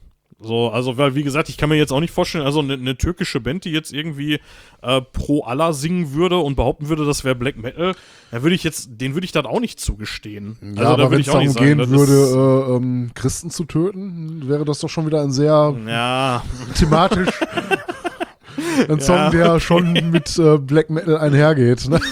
Ja, ja, ja, hast du schon irgendwie recht, ja, ja, ja, stimmt schon. Naja, lass uns mal ein bisschen auf die Bands gucken. Ähm, ich habe mir ein paar hier rausgesucht, wie gesagt, richtig krasse Rabbit Hole. Wenn ihr da mal irgendwie reinkommen wollt, das ist irgendwie eine Welt für sich. Also an Black Metal, das findet komplett parallel zum Rest der Metal-Szene statt, habe ich den Eindruck. Ja, die erste Band, über die ich gerne reden möchte, ist Entestor. Die äh, Band kommt aus Oslo, gegründet 1990, hieß damals noch Crush Evil und hat sich 92 dann in Entestor umbenannt. Ähm, was ich, eine kleine Anekdote, was ich ganz witzig finde, ist, die wurden äh, auch von, äh, die, die waren bei, ähm, jetzt habe ich den Namen von dem Label vergessen, die waren, die waren auf so einem äh, Black Metal, Death Metal Label unterwegs und die wurden geilerweise von dem Label zensiert, weil da waren halt sonst nur so Black Metal und Death Metal Bands drauf, ich glaube Kakophonos oder so hieß das Label. Und äh, die, das Label ist hergegangen und hat aus dem Booklet bei den Texten sämtliche Vorkommen von Jesus und so rauszensiert. Ich denke so, okay, das ist mal eine krasse Art von Zensur irgendwie. Äh, also, wo dann irgendwie die Parallelgesellschaft die Mehrheitsgesellschaft zensiert. Das ist schon irgendwie echt krass. Naja, ähm, ja, musikalisch sind die gefühlt schon ziemlich langsam. Die bezeichnen sich selber auch gar nicht als Unblack Metal. Ähm, obwohl's, obwohl die das definitiv sind. Die sind teilweise sind die fast schon ein bisschen doomig. Ja, Dann, wäre dann das, wenn du von Black Metal reden würdest, vielleicht so in diese Richtung Suicidal, Depressive Black Ja, Metal genau, also- musikalisch gehen würde. Ja. Natürlich wahrscheinlich nicht von den Texten her. Ne? Genau, und äh, aber dann sind sie stellenweise auch wieder ziemlich schnell und vor allen Dingen auch einigermaßen melodisch, muss ich sagen. Also mich haben die äh, stellenweise erinnert an alte Demo Ähm, so ein bisschen an, an Old Man's Child früher oder Borg Naga sogar. Ähm, wo du gerade über alte Demo sprichst, ähm, war sie wahrscheinlich auch noch auf den Schirm, weil du früher noch gesagt hattest, ähm, der am Black Metal findet so ein bisschen isoliert vom Ja, Rest ja, der Szene. ja, Dann kommst du gleich nimm's drauf. mir nicht vor. Nein, okay, ich, ich, ich lass dich. Ja, ähm, auf jeden Fall, äh, also wie gesagt, also so alte Dimo Borgia, Old Man's Child, Borg Naga, so in der Ecke würde ich die so verorten, zumindest was das äh, Album äh, The Forsaken von 2005 angeht. Äh, da hatte ich mal so ein bisschen reingehört. Die haben auch insgesamt nur vier Alben bisher. Also die gibt's noch, muss man dazu sagen. Ähm, da ist so ein bisschen spannend. Die wurden äh, in ihrer Frühzeit aus der Black Metal Szene bedroht. Also Euro Euronymous von Mayhem. Ja, von Euronymous himself, ne? Genau, äh, der hat halt gesagt, wir werden euch zur Auflösung zwingen und was ihr da macht, geht halt überhaupt nicht. Und äh, naja, dazu ist es nie gekommen. Stattdessen hat Hellhammer, der Drummer von Mayhem, äh, dann auf einer EP für die getrommelt. Ja, Was ich irgendwie schon echt extrem witzig finde. Ähm, kleiner Anspieltipp, äh, Via Dolorosa von The Forsaken. Ziemlich geiles Ding. Also kann man sich wirklich geben. Also wenn man auf Black Metal steht, auf jeden Fall mal ein Ohr riskieren. Lasst die Message so ein bisschen außen vor. Das tut ein bisschen weh, wenn man ehrlich ist. Aber, ja. ähm, ist das nicht der Weg, den Jesus gegangen ja, ist? ja, dieser Weg der Schmerzen oder so. Ne? Also der, der zum Kreuz halt. Ne? Ich Ja. glaube, den Weg der Schmerzen gehen wir morgen früh auch.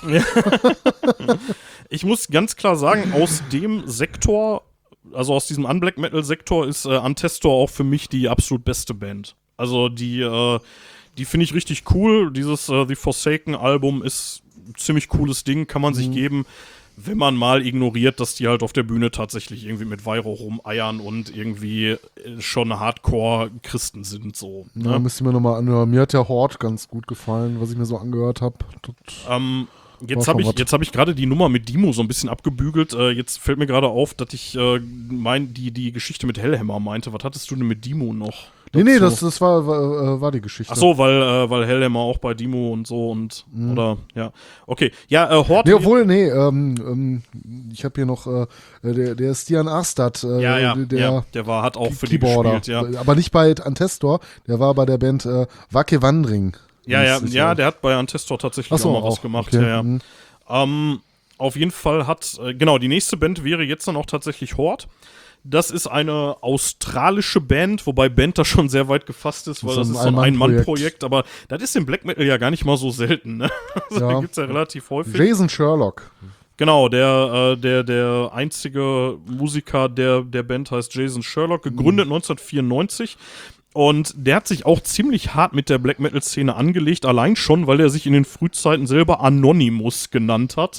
Die Idee dahinter war so ein bisschen, dass der sich eben geheim halten wollte. Also der wollte seine Person halt nicht so in, Öffn in die Öffentlichkeit stellen, weil er eben auch wusste, dass der mit Sicherheit Ärger kriegen wird aus der Black Metal Szene.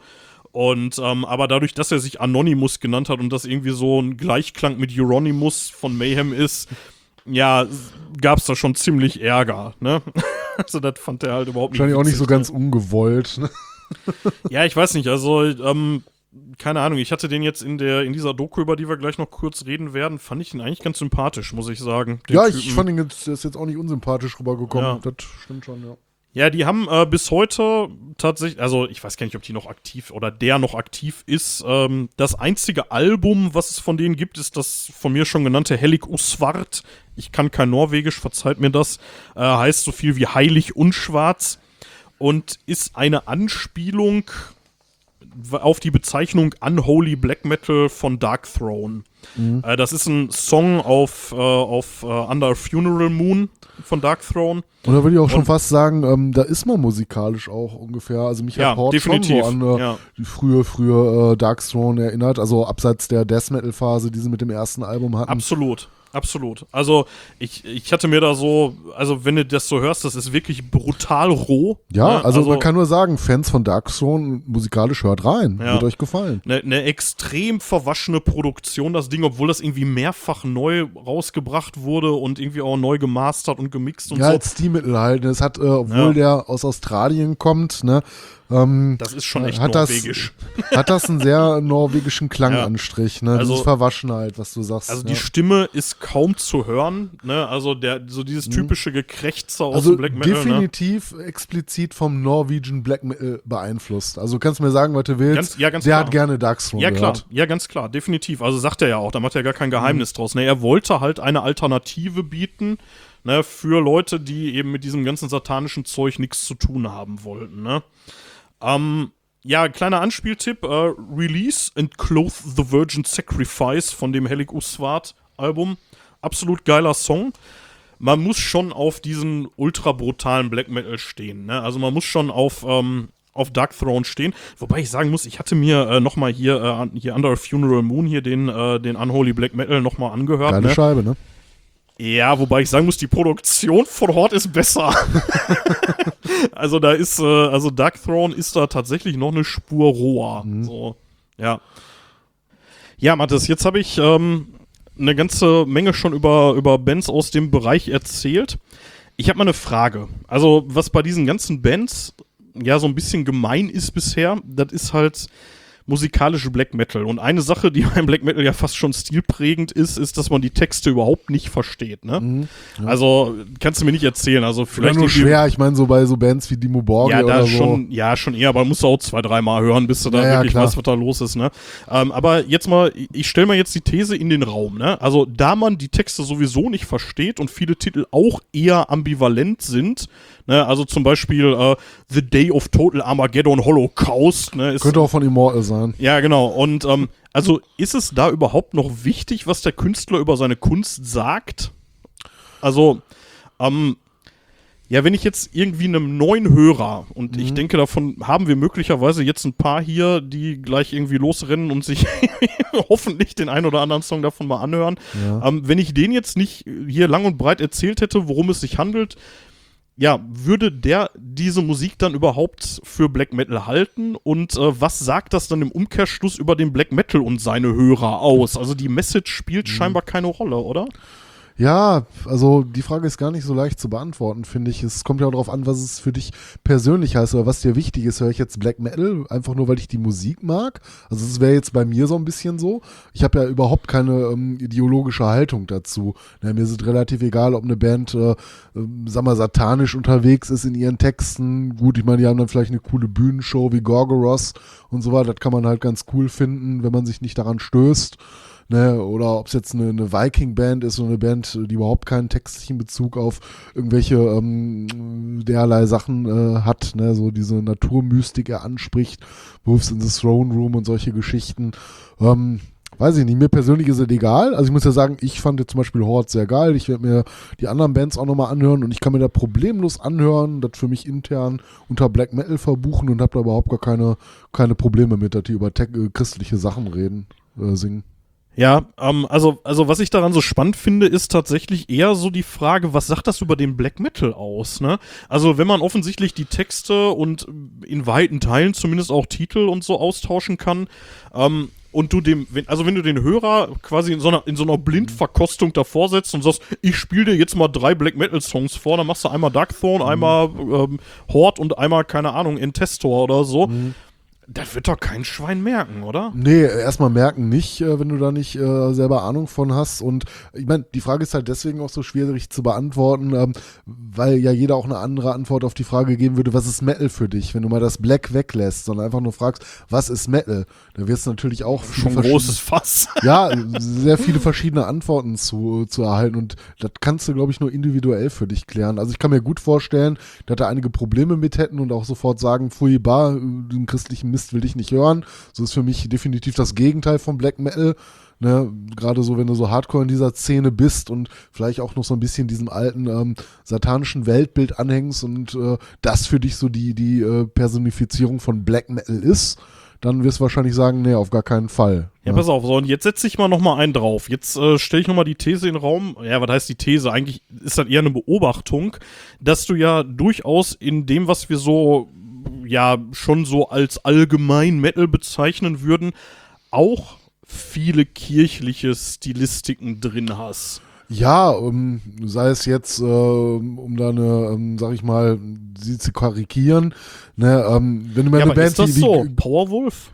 Ja, ähm, ja, doch, an die hatte ich jetzt gar nicht so gedacht. Ich hatte jetzt gerade so ein bisschen Ghost auf den Schirm. Ja. Als die angefangen haben, ähm, müsste man sich auch nochmal gesondert drüber unterhalten, aber das war ja auch äh, mit einer sehr sakralen Bühnenshow, ne, hier, wenn die Leute Apapa rufen. Ne, Ja, oder ähm, Black Sabbath hatten wir schon erwähnt. Ja, aber ich sehe jetzt nicht, wo Black Sabbath irgendwie mit ähm, Liturgie spielen. Nee, aber mit Kreuzen beispielsweise. Also ja, ich gut, mein, okay, ja, wenn du das Kreuz äh, nimmst, das ist natürlich äh, ein Symbol für die Band. Also anders ausgedrückt, warum darf Black Sabbath Kreuze auf die Bühne stellen, aber ein Testor nicht? Weil Black Sabbath, ähm, glaube ich, nicht äh, über den äh, ch- christlichen Glauben singen. Also ich, mir wäre jetzt kein Song ähm, präsent, wo äh, das Ganze, sag ich mal, mit so einer sehr positiven Konnotation äh, äh, dargebracht wird. Ne? Also man singt ja eher davon so in einigen Songs, ähm, man soll sich vor dem Teufel fürchten. Ja, ja, solche aber Sachen. genau. das Ja, aber ist nichts anderes, was das ein ist, ja nicht, auch macht. das ist ja jetzt nicht explizit christlich. Ne? Ich hatte eher den Eindruck, so bei Bands wie Horde, da geht es ja auch um die Zerschmetterung des äh, Satanischen. Ne? Ja, okay. Ja, okay. Das- Wenn er jetzt wieder so, so ein bisschen so die, die Message da sehr Ja. reinbringst, stimmt schon, da, da bin ich auch dabei. Aber so ganz grundsätzlich, ähm, Mhm. Wie gesagt, wenn du dir so die eine oder andere Show anguckst von Horde oder, Mhm. oder Intestor oder so, das wirkt auf mich jetzt einfach erstmal wie eine lupenreine Black Metal Show. Ja, also ich glaube, ein großer Unterschied ist natürlich, dass äh, solche Bands ähm, wie jetzt Black Sabbath, äh, äh, mag man jetzt von halten, was man will, äh, ob es jetzt irgendwo christliche Texte gibt oder, ähm, sag ich mal, die einzelnen Bandmitglieder dem Glauben mehr oder äh, weniger, ähm, sag ich mal, ausüben, das weiß ich nicht, aber Tony Iommi selber trägt ja auch ein Kreuz auf der Bühne. Ähm, als Privatsache verbuchen, aber die äh, Vereine halt nicht für sich Black Metal zu spielen. Ne, ich glaube, das kannst du in der Rockmusik oder im allgemeinen Heavy Metal ähm, mehr verzeihen, will ich nicht sagen, aber da kann das ja durchaus, es muss sich nicht widersprechen, ne? außer du gehst von dieser Riege aus, dass Rockmusik halt Teufelzeug ist und dass da einige ähm, Strenggläubige in den USA ja überhaupt gar keine christliche Rockband anerkennen, weil die diese ganze Rockgeschichte für Ja. sich nicht haben können. Also ich, ich will so ein bisschen darauf hinaus, irgendwie, du hast im Metal häufig Sachen drin, die hart christlichen Ursprung haben. Ne? Also beispielsweise hast du häufig Orgeln und so ein Kram da drin. Ne? Also das ist jetzt keine Seltenheit. Und ähm, ja, es, es wird halt eben auch viel mit dieser, mit dieser christlichen Bildsprache gespielt.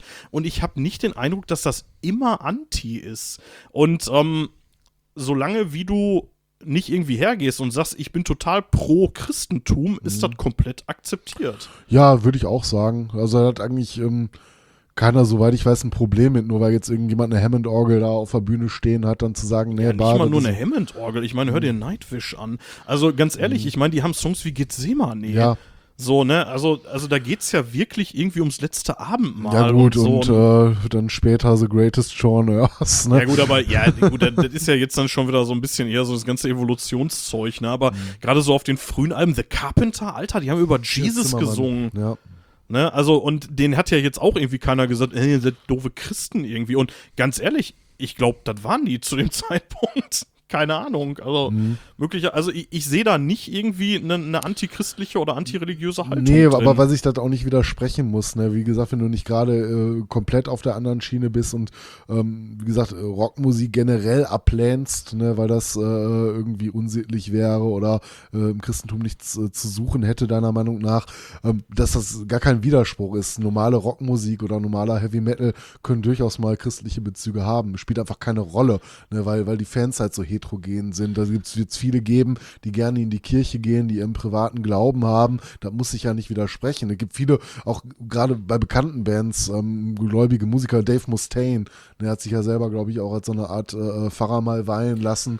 Ne, der ist ja auch äh, da sehr verortet, was das angeht. Das muss ich nicht widersprechen, dass du harte Rockmusik machst und deinen privaten Glauben halt Ja, ich meine, eine, eine so eine richtig ambivalente Nummer ist ja ganz klar Tom Araya, ne, von Slayer. Mhm. So, der irgendwie bekennender Christ ist und sich auf die Bühne stellt und God hates us all brüllt, ne? Und dann irgendwie sagt, Ja. naja, ich trenne halt die Kunst von meinem Glauben, bla.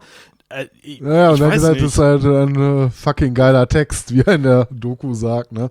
Headbanger Ja. Journey. Also äh, äh, Carrie King ist da natürlich komplett anders drauf, gar keine Frage. Aber äh, gerade so bei, bei Tom Araya, da denke ich Mhm. mir irgendwie so, ey, eigentlich ist das ja auch schon fast so was wie Unblack Metal dann, ne? Also gut, das ist jetzt in den Texten nicht drin, wie gesagt, God hates us all, aber der ist ja durchaus echt Hardcore-Katholik. Der hat ja manchmal auch irgendwelche südamerikanischen Wurzeln, ne? Ja, also behauptet er zumindest, ne, wie viel davon stimmt, weiß ich natürlich nicht, aber das hat er das ein oder andere Mal gesagt, dass für ihn Glauben schon eine Rolle spielt und er den Glauben auch aktiv ausübt. Ja, also ich, ich finde das irgendwie ein super krasses Spannungsfeld, weil bei so einer Band wie Slayer akzeptiert man das, ne?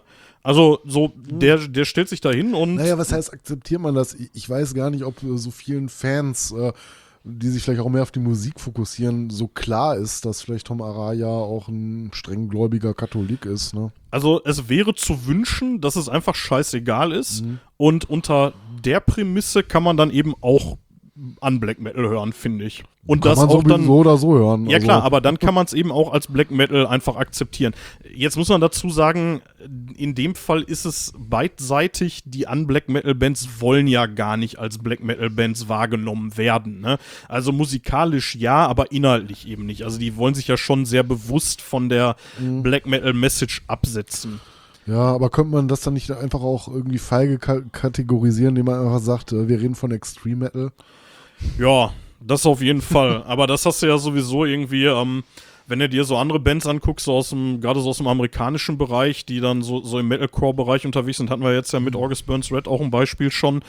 Da, die machen einfach kein Thema draus, habe ich das Gefühl. Ne? Also viele von denen sind mit Sicherheit auch irgendwie Hardcore-gläubig. Ne? Also ich will die Diskussion jetzt auch nicht äh, zu weit vom äh, Ursprungsthema ablenken, weil wir uns ja jetzt eigentlich auch schon so ein bisschen dem Ende nähern. Äh, ja, du dich.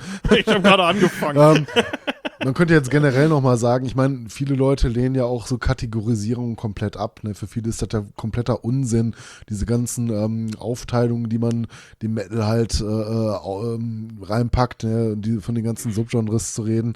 Das, das ist für viele ja auch irgendwie totaler Humbug, ne? Ja. um mal weihnachtlich zu bleiben. Bah, Humbug. ne?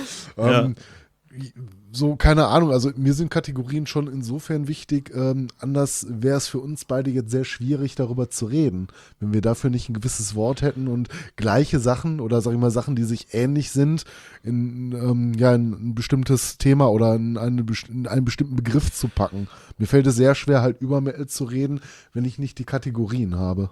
ich finde, dass der Unblack Metal einem da irgendwie eine Aufgabe gibt an der Stelle. Dieses, ähm, wir sind musikalisch, sind wir Black Metal und wir sind richtig Black Metal. Wir sind nicht irgendwie so ein Wischiwaschi Cradle of Filth Black Metal, sondern wir sind Hardcore. An der Stelle bitte nichts gegen Cradle. of Nein, Filth. ja, aber also ganz ehrlich, ähm, Nein, Black Metal spielen die schon lange also nicht jetzt mehr. hier so, so Bands wie Horde sind auf jeden Fall tausendmal mehr Black Metal als Cradle of Filth, so zumindest musikalisch. Ja, wenn du mal die alten Demo von den alten Demos absiehst. Ich meine, die hatten ja auch Ja, mal. Phasen gehabt, äh, die waren auch sehr rumpelig. Ne? Ja, keine Frage. Aber ich- also ich finde schon, dass das einem ja irgendwie so eine, so eine intellektuelle Aufgabe mitgibt, zu sagen, äh, ich kann das hören, ich kann das als Black Metal akzeptieren, meinetwegen klebe ich dann Stempel an Black Metal drauf, aber das ist musikalisch trotzdem das Gleiche. Ja, auf der Seite würde ich stehen. Das ist das, Ja. was ich für mich persönlich äh, verbuche. Und ich, ich finde, wenn man jetzt nicht mehr total,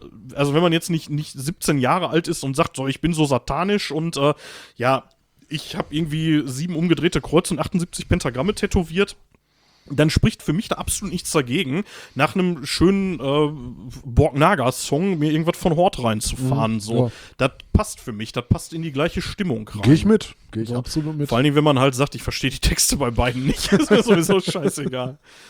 Ja, ähm, naja, gut, äh, das mal so als, äh, als kleinen Diskussionsbeitrag zu dem ganzen Ding. Ich, wie gesagt, ich finde, da kann man echt drüber reden, da kann man echt drüber nachdenken, was das mit einem macht, so, weil die eben so krass polarisieren an der Stelle. Ich habe noch drei Bands und dann können wir uns langsam dem Ende nähern.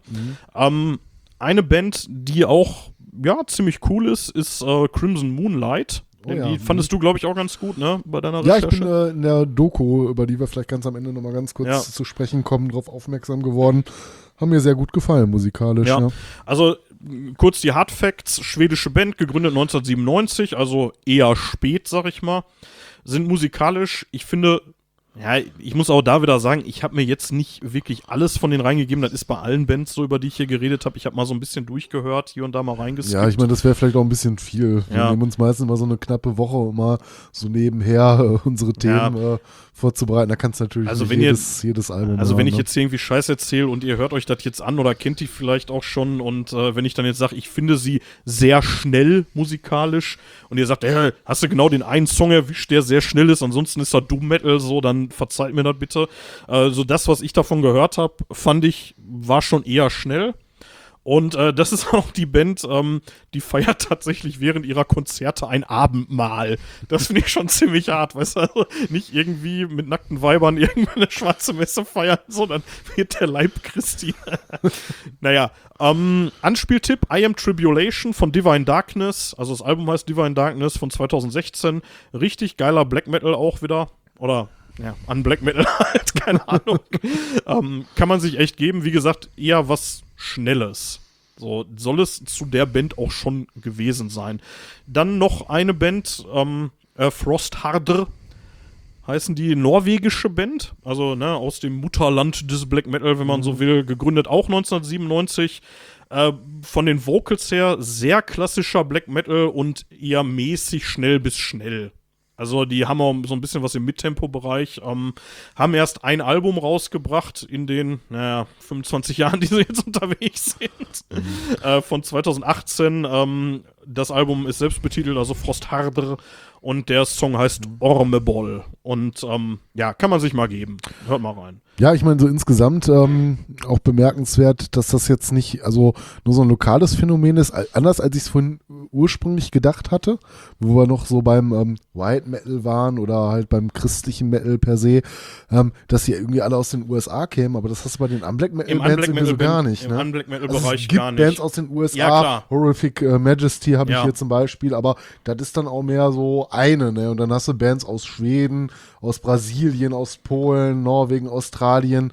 Also, das ist. Äh, Ja, wobei ich jetzt Schweden ja auch tatsächlich so schon im Bereich des. Äh, Ja, wo man es vermutet hätte, wo ja, auch äh, wo mal traditioneller Dark Funeral und so, ne? Black ja- Metal herkommt. Also gut, vielleicht dann auch erst Norwegen, aber so Schweden, das war ja auch so ein Ding. Ne? Ja, äh, letzte Band, die ich äh, hier in dem Bereich habe, äh, kommt tatsächlich aus Norwegen, ist Drotna, äh, gegründet 1996 als Vitality, haben sich 1998 dann in Drotna umbenannt. Die schreiben sich mit diesem strangen O mit einem Strich durch, keine Ahnung, wie man das ausspricht, wahrscheinlich irgendwie sowas wie Drotna oder so. Ähm, bei denen ist ganz spannend, die sind so vom Stil her, das ist extrem chaotisch. Also, das ist so Musik für Musiker. Das ist so, das hast du Progressive Ja, Black das hast du Metal. ja im, im normalen Black Metal-Bereich auch hin und wieder, ne? dass du da so Mhm. Bands hast, die so, ja, die so ein bisschen abgedreht sind irgendwie. Ähm, bei denen kommt noch dazu, dass die aus irgendeinem Grund, und das kriege ich echt überhaupt nicht mehr übereinander, Mhm. dass die in ihre Bühnenshow sowjetische Elemente bringen. das ist eine Sowjetische Elemente. christliche Black Metal-Band, die in Sowjetuniform auf die Bühne gehen. Das kriege ich wirklich überhaupt nicht mehr übereinander. So, das, das passt für mich alles gar nicht mehr. Mhm. Ähm, Anspieltipp hier, Cool de Sac ist äh, französisch. Auch da habe ich keine Ahnung, wie man das ausspricht. Also, das heißt, das heißt ja irgendwie so viel wie, ähm, wie Sackgasse. ja, also, also Sackgasse. ähm, vom Album Stratum von 2012. Da muss man schon ja, dann, das, wie gesagt, Musik für Musiker. Ne? Da muss man das ist wollen. Schon, da muss man schon wirklich wollen. Ich fand die jetzt nicht so überzeugend. Das ist schon sehr abgedrehtes Mhm. Zeug. Also, das ist noch eine Stufe tiefer als die ganzen. Ne? Also, diesen Sprung zu machen, wir sind eine Black Metal Band, sind aber christlich und außerdem sind wir noch komplett abgefahrene Künstlertypen. Und Kommunisten. Und Kommunisten. genau. Ja, Aber er ist kein Kommunist. ja, wobei, da, da reden wir in unserer, in unserer Black Metal-Folge ja. Ja. auch nochmal dann wahrscheinlich irgendwann drüber, dass ja auch Euronymous durchaus kommunistische Ansichten hatte. Also, das ist jetzt nicht so weit weg. Also, dieses ganze, dass Black Metal irgendwie eine Tendenz zum Rechten hat, ist irgendwie eher später wohl dazugekommen. Ja, ähm, so viel aber erstmal tatsächlich zu den Bands, die ich mir da so angehört habe. Mhm. Aber ähm, kann man, ähm, kann man denn dann auch sagen, dass äh, die Black Metal-Szene so an sich ähm, so, so von musikalisch so heterogen ist, wie es auch die normale Black Metal-Szene ist, mit so äh, total unterschiedlichen Ausprägungen. Ich habe nicht das Gefühl. Musik, ne? Nee, ich habe nicht das Gefühl. Also, wie gesagt, ich habe auch nur an der Oberfläche gekratzt wahrscheinlich und ähm, möglicherweise hast du da auch noch wirklich ganz, ganz andere Sachen. Aber ich fand jetzt Drottner waren so die, die so ein bisschen rausgestochen haben. Also Ja, die anderen. was ich eigentlich sagen wollte, ist, ähm, du kannst ja, wenn, wenn du dir Black Metal Bands anhörst, ne, und du hörst dir eine norwegische Black Metal Band an, hat die einen bestimmten Sound oft, ne, nicht immer, aber halt oft. Dann gibt's die Schweden, die sind meistens so ein bisschen melodischer noch unterwegs. Marduk. Ja, wie gesagt, ähm, hör dir mal alte Sachen an. Äh, in dieser ganzen Härte Ja, hast du okay. auch wunderbare Gitarrenlinien. Ja, ja. Ne, Ja, das ist nicht nur ein Frage. Geschredder, ne? das sind äh, teilweise tolle Passagen, die man da hört. Äh, wie gesagt, ich rede jetzt, wenn ich von Marduk rede, nicht immer nur von der Panzerdivision. das ist ja Ja. nochmal so ein Spe Spezialfall. Oder die Frontschwein, so, das ist alles schon ein bisschen härter. Aber so die alten Sachen, ne, ähm, das, das, das ist schon was. Also- Aber äh, worauf ich hinaus will, ist, ähm, wenn du dir dann äh, brasilianische oder südamerikanische Bands anhörst, die klingen auch wieder ganz anders. Ja, ne? also ich muss tatsächlich sagen, ähm, es gibt wohl in Südamerika noch mal eine ganz, ganz eigene äh, an Black Metal Szene. Die habe ich so ein bisschen ausgeklammert, auch mehr oder weniger bewusst. Da gibt es eine ganze Menge wohl noch zu entdecken. Die sind wohl auch noch eine ganze Ecke militanter drauf als das europäische Zeug. Aber ja, wie gesagt, das wäre, glaube ich, ein bisschen weit gegangen da noch irgendwie reinzuhören.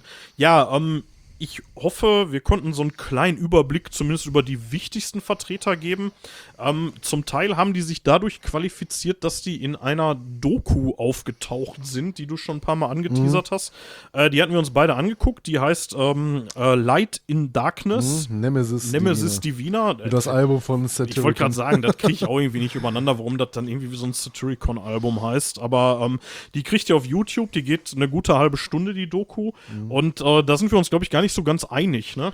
Ja, was heißt nicht ganz einig? Ähm, du hattest mich halt gefragt, äh, äh, wie, wie ich die Doku fand und ähm, mir hat sie nicht so gut gefallen wie dir, aber aus einem relativ einfachen Grund. Jetzt nicht, weil die jetzt ultra schlecht gemacht worden ist. Die geht halt so eine gute halbe, knappe halbe Stunde. Ja, irgendwie Ähm, 31 Minuten. Ja, so. ir- irgendwie ja. sowas, ne? Und ähm, ja, zum einen, äh, wir hatten uns ja vorher schon so ein bisschen mit der Thematik befasst. Ähm, ich habe da halt äh, relativ wenig Erkenntnis aus dieser Doku gezogen. So primär ähm, sind es halt Interviews äh, zu ganz, ganz großen Teilen, bis auf so wenige Aufnahmen, die man mal vom Konzert zwischendurch sieht.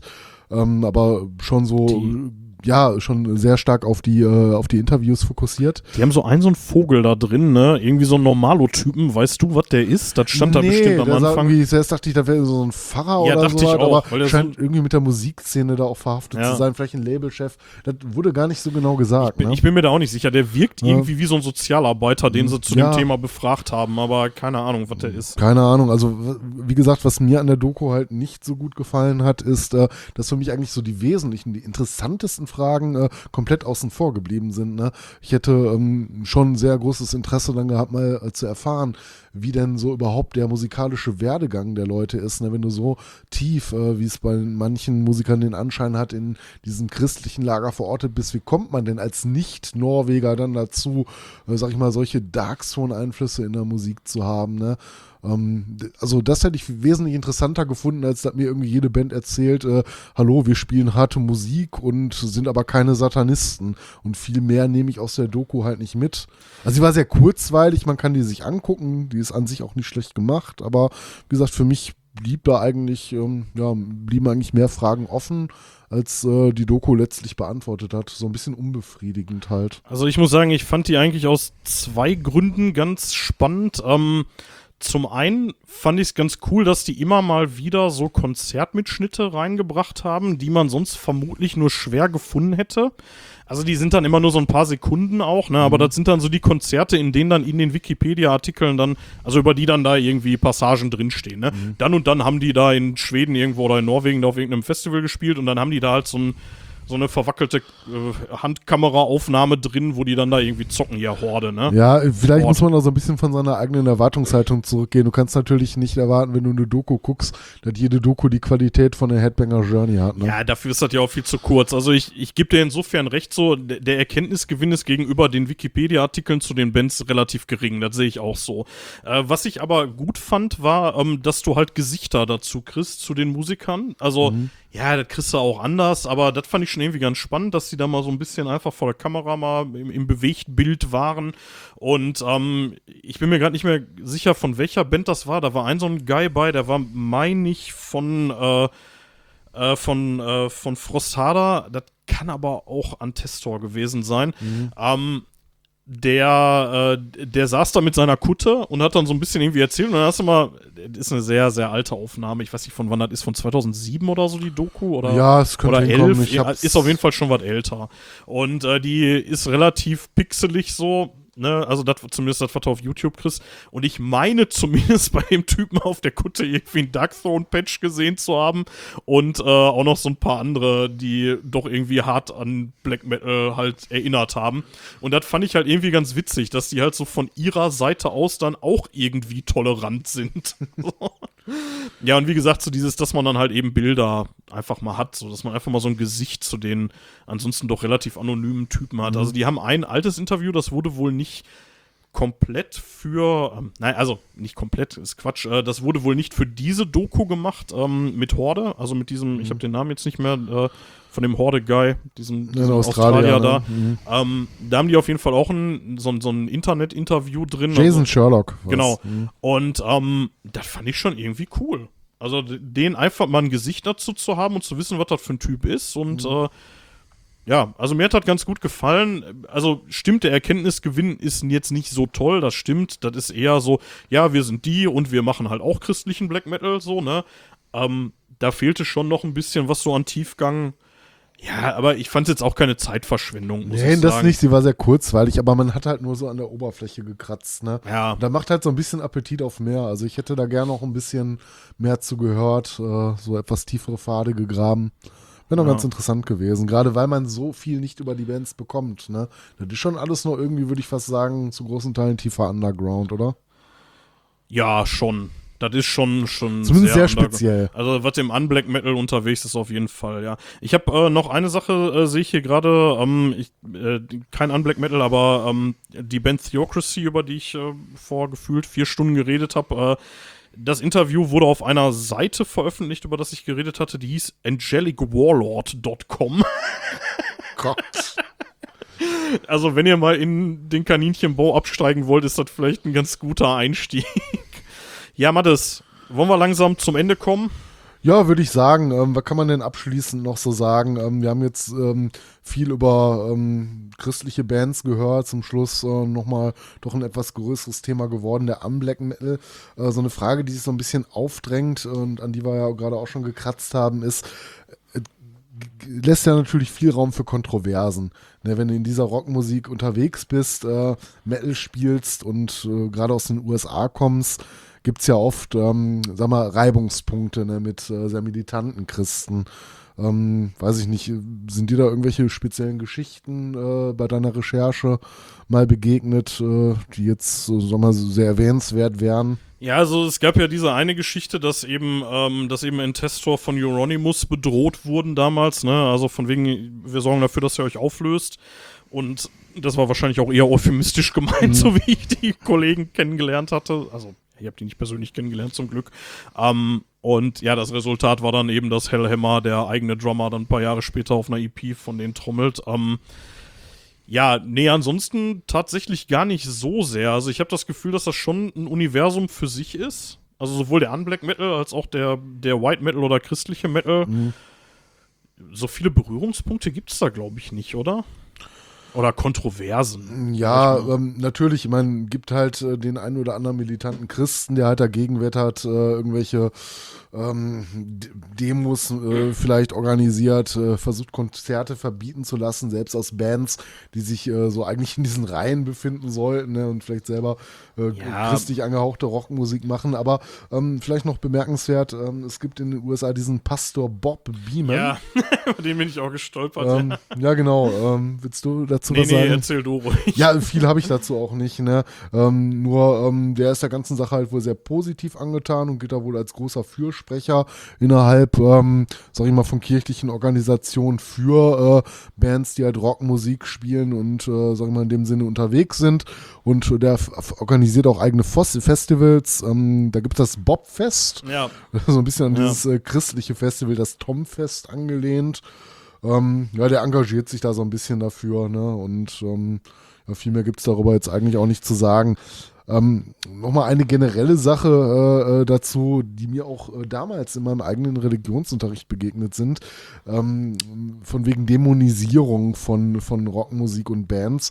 Und äh, da wurde mir auch tatsächlich mal erzählt, so wie ich es dann auch in dem Artikel gefunden hatte, dass dann ähm, Bands, äh, äh, denen du gar nicht den Stempel satanisch geben würdest, dann als was dargestellt werden, was sie ja nicht sind. super bescheuert, ne? Hm, So, so Kiss. Ja, das soll Steppenwolf oder so ein Ja, ja, Scheiß wird oder- dann auf einmal irgendwie als total böse ja, dargestellt. ne? Kiss Knights in Service of Satan. Ja, bei Kiss, das ist ja schon Klassiker, ne? Das haben die ja Ja, sogar ja. hier in, äh, in irgendeinem dieser Filme, was war denn das nochmal? Bill und Ted oder so? Ich, ich Mhm. weiß nicht mehr. Irgendwo wurde das ja da auch schon mal so ein bisschen persifliert, ne? Naja, aber da. Ich meine, Gott sei Dank halt- müssen wir uns mit so einer Scheiße nicht groß rumärgern, aber ich glaube, du wirst auch in Deutschland äh, Hardcore-Christen Ja, ich hab's halt die- so erlebt im Religionsunterricht damals, als wir uns über Ja. Okkultismus unterhalten haben.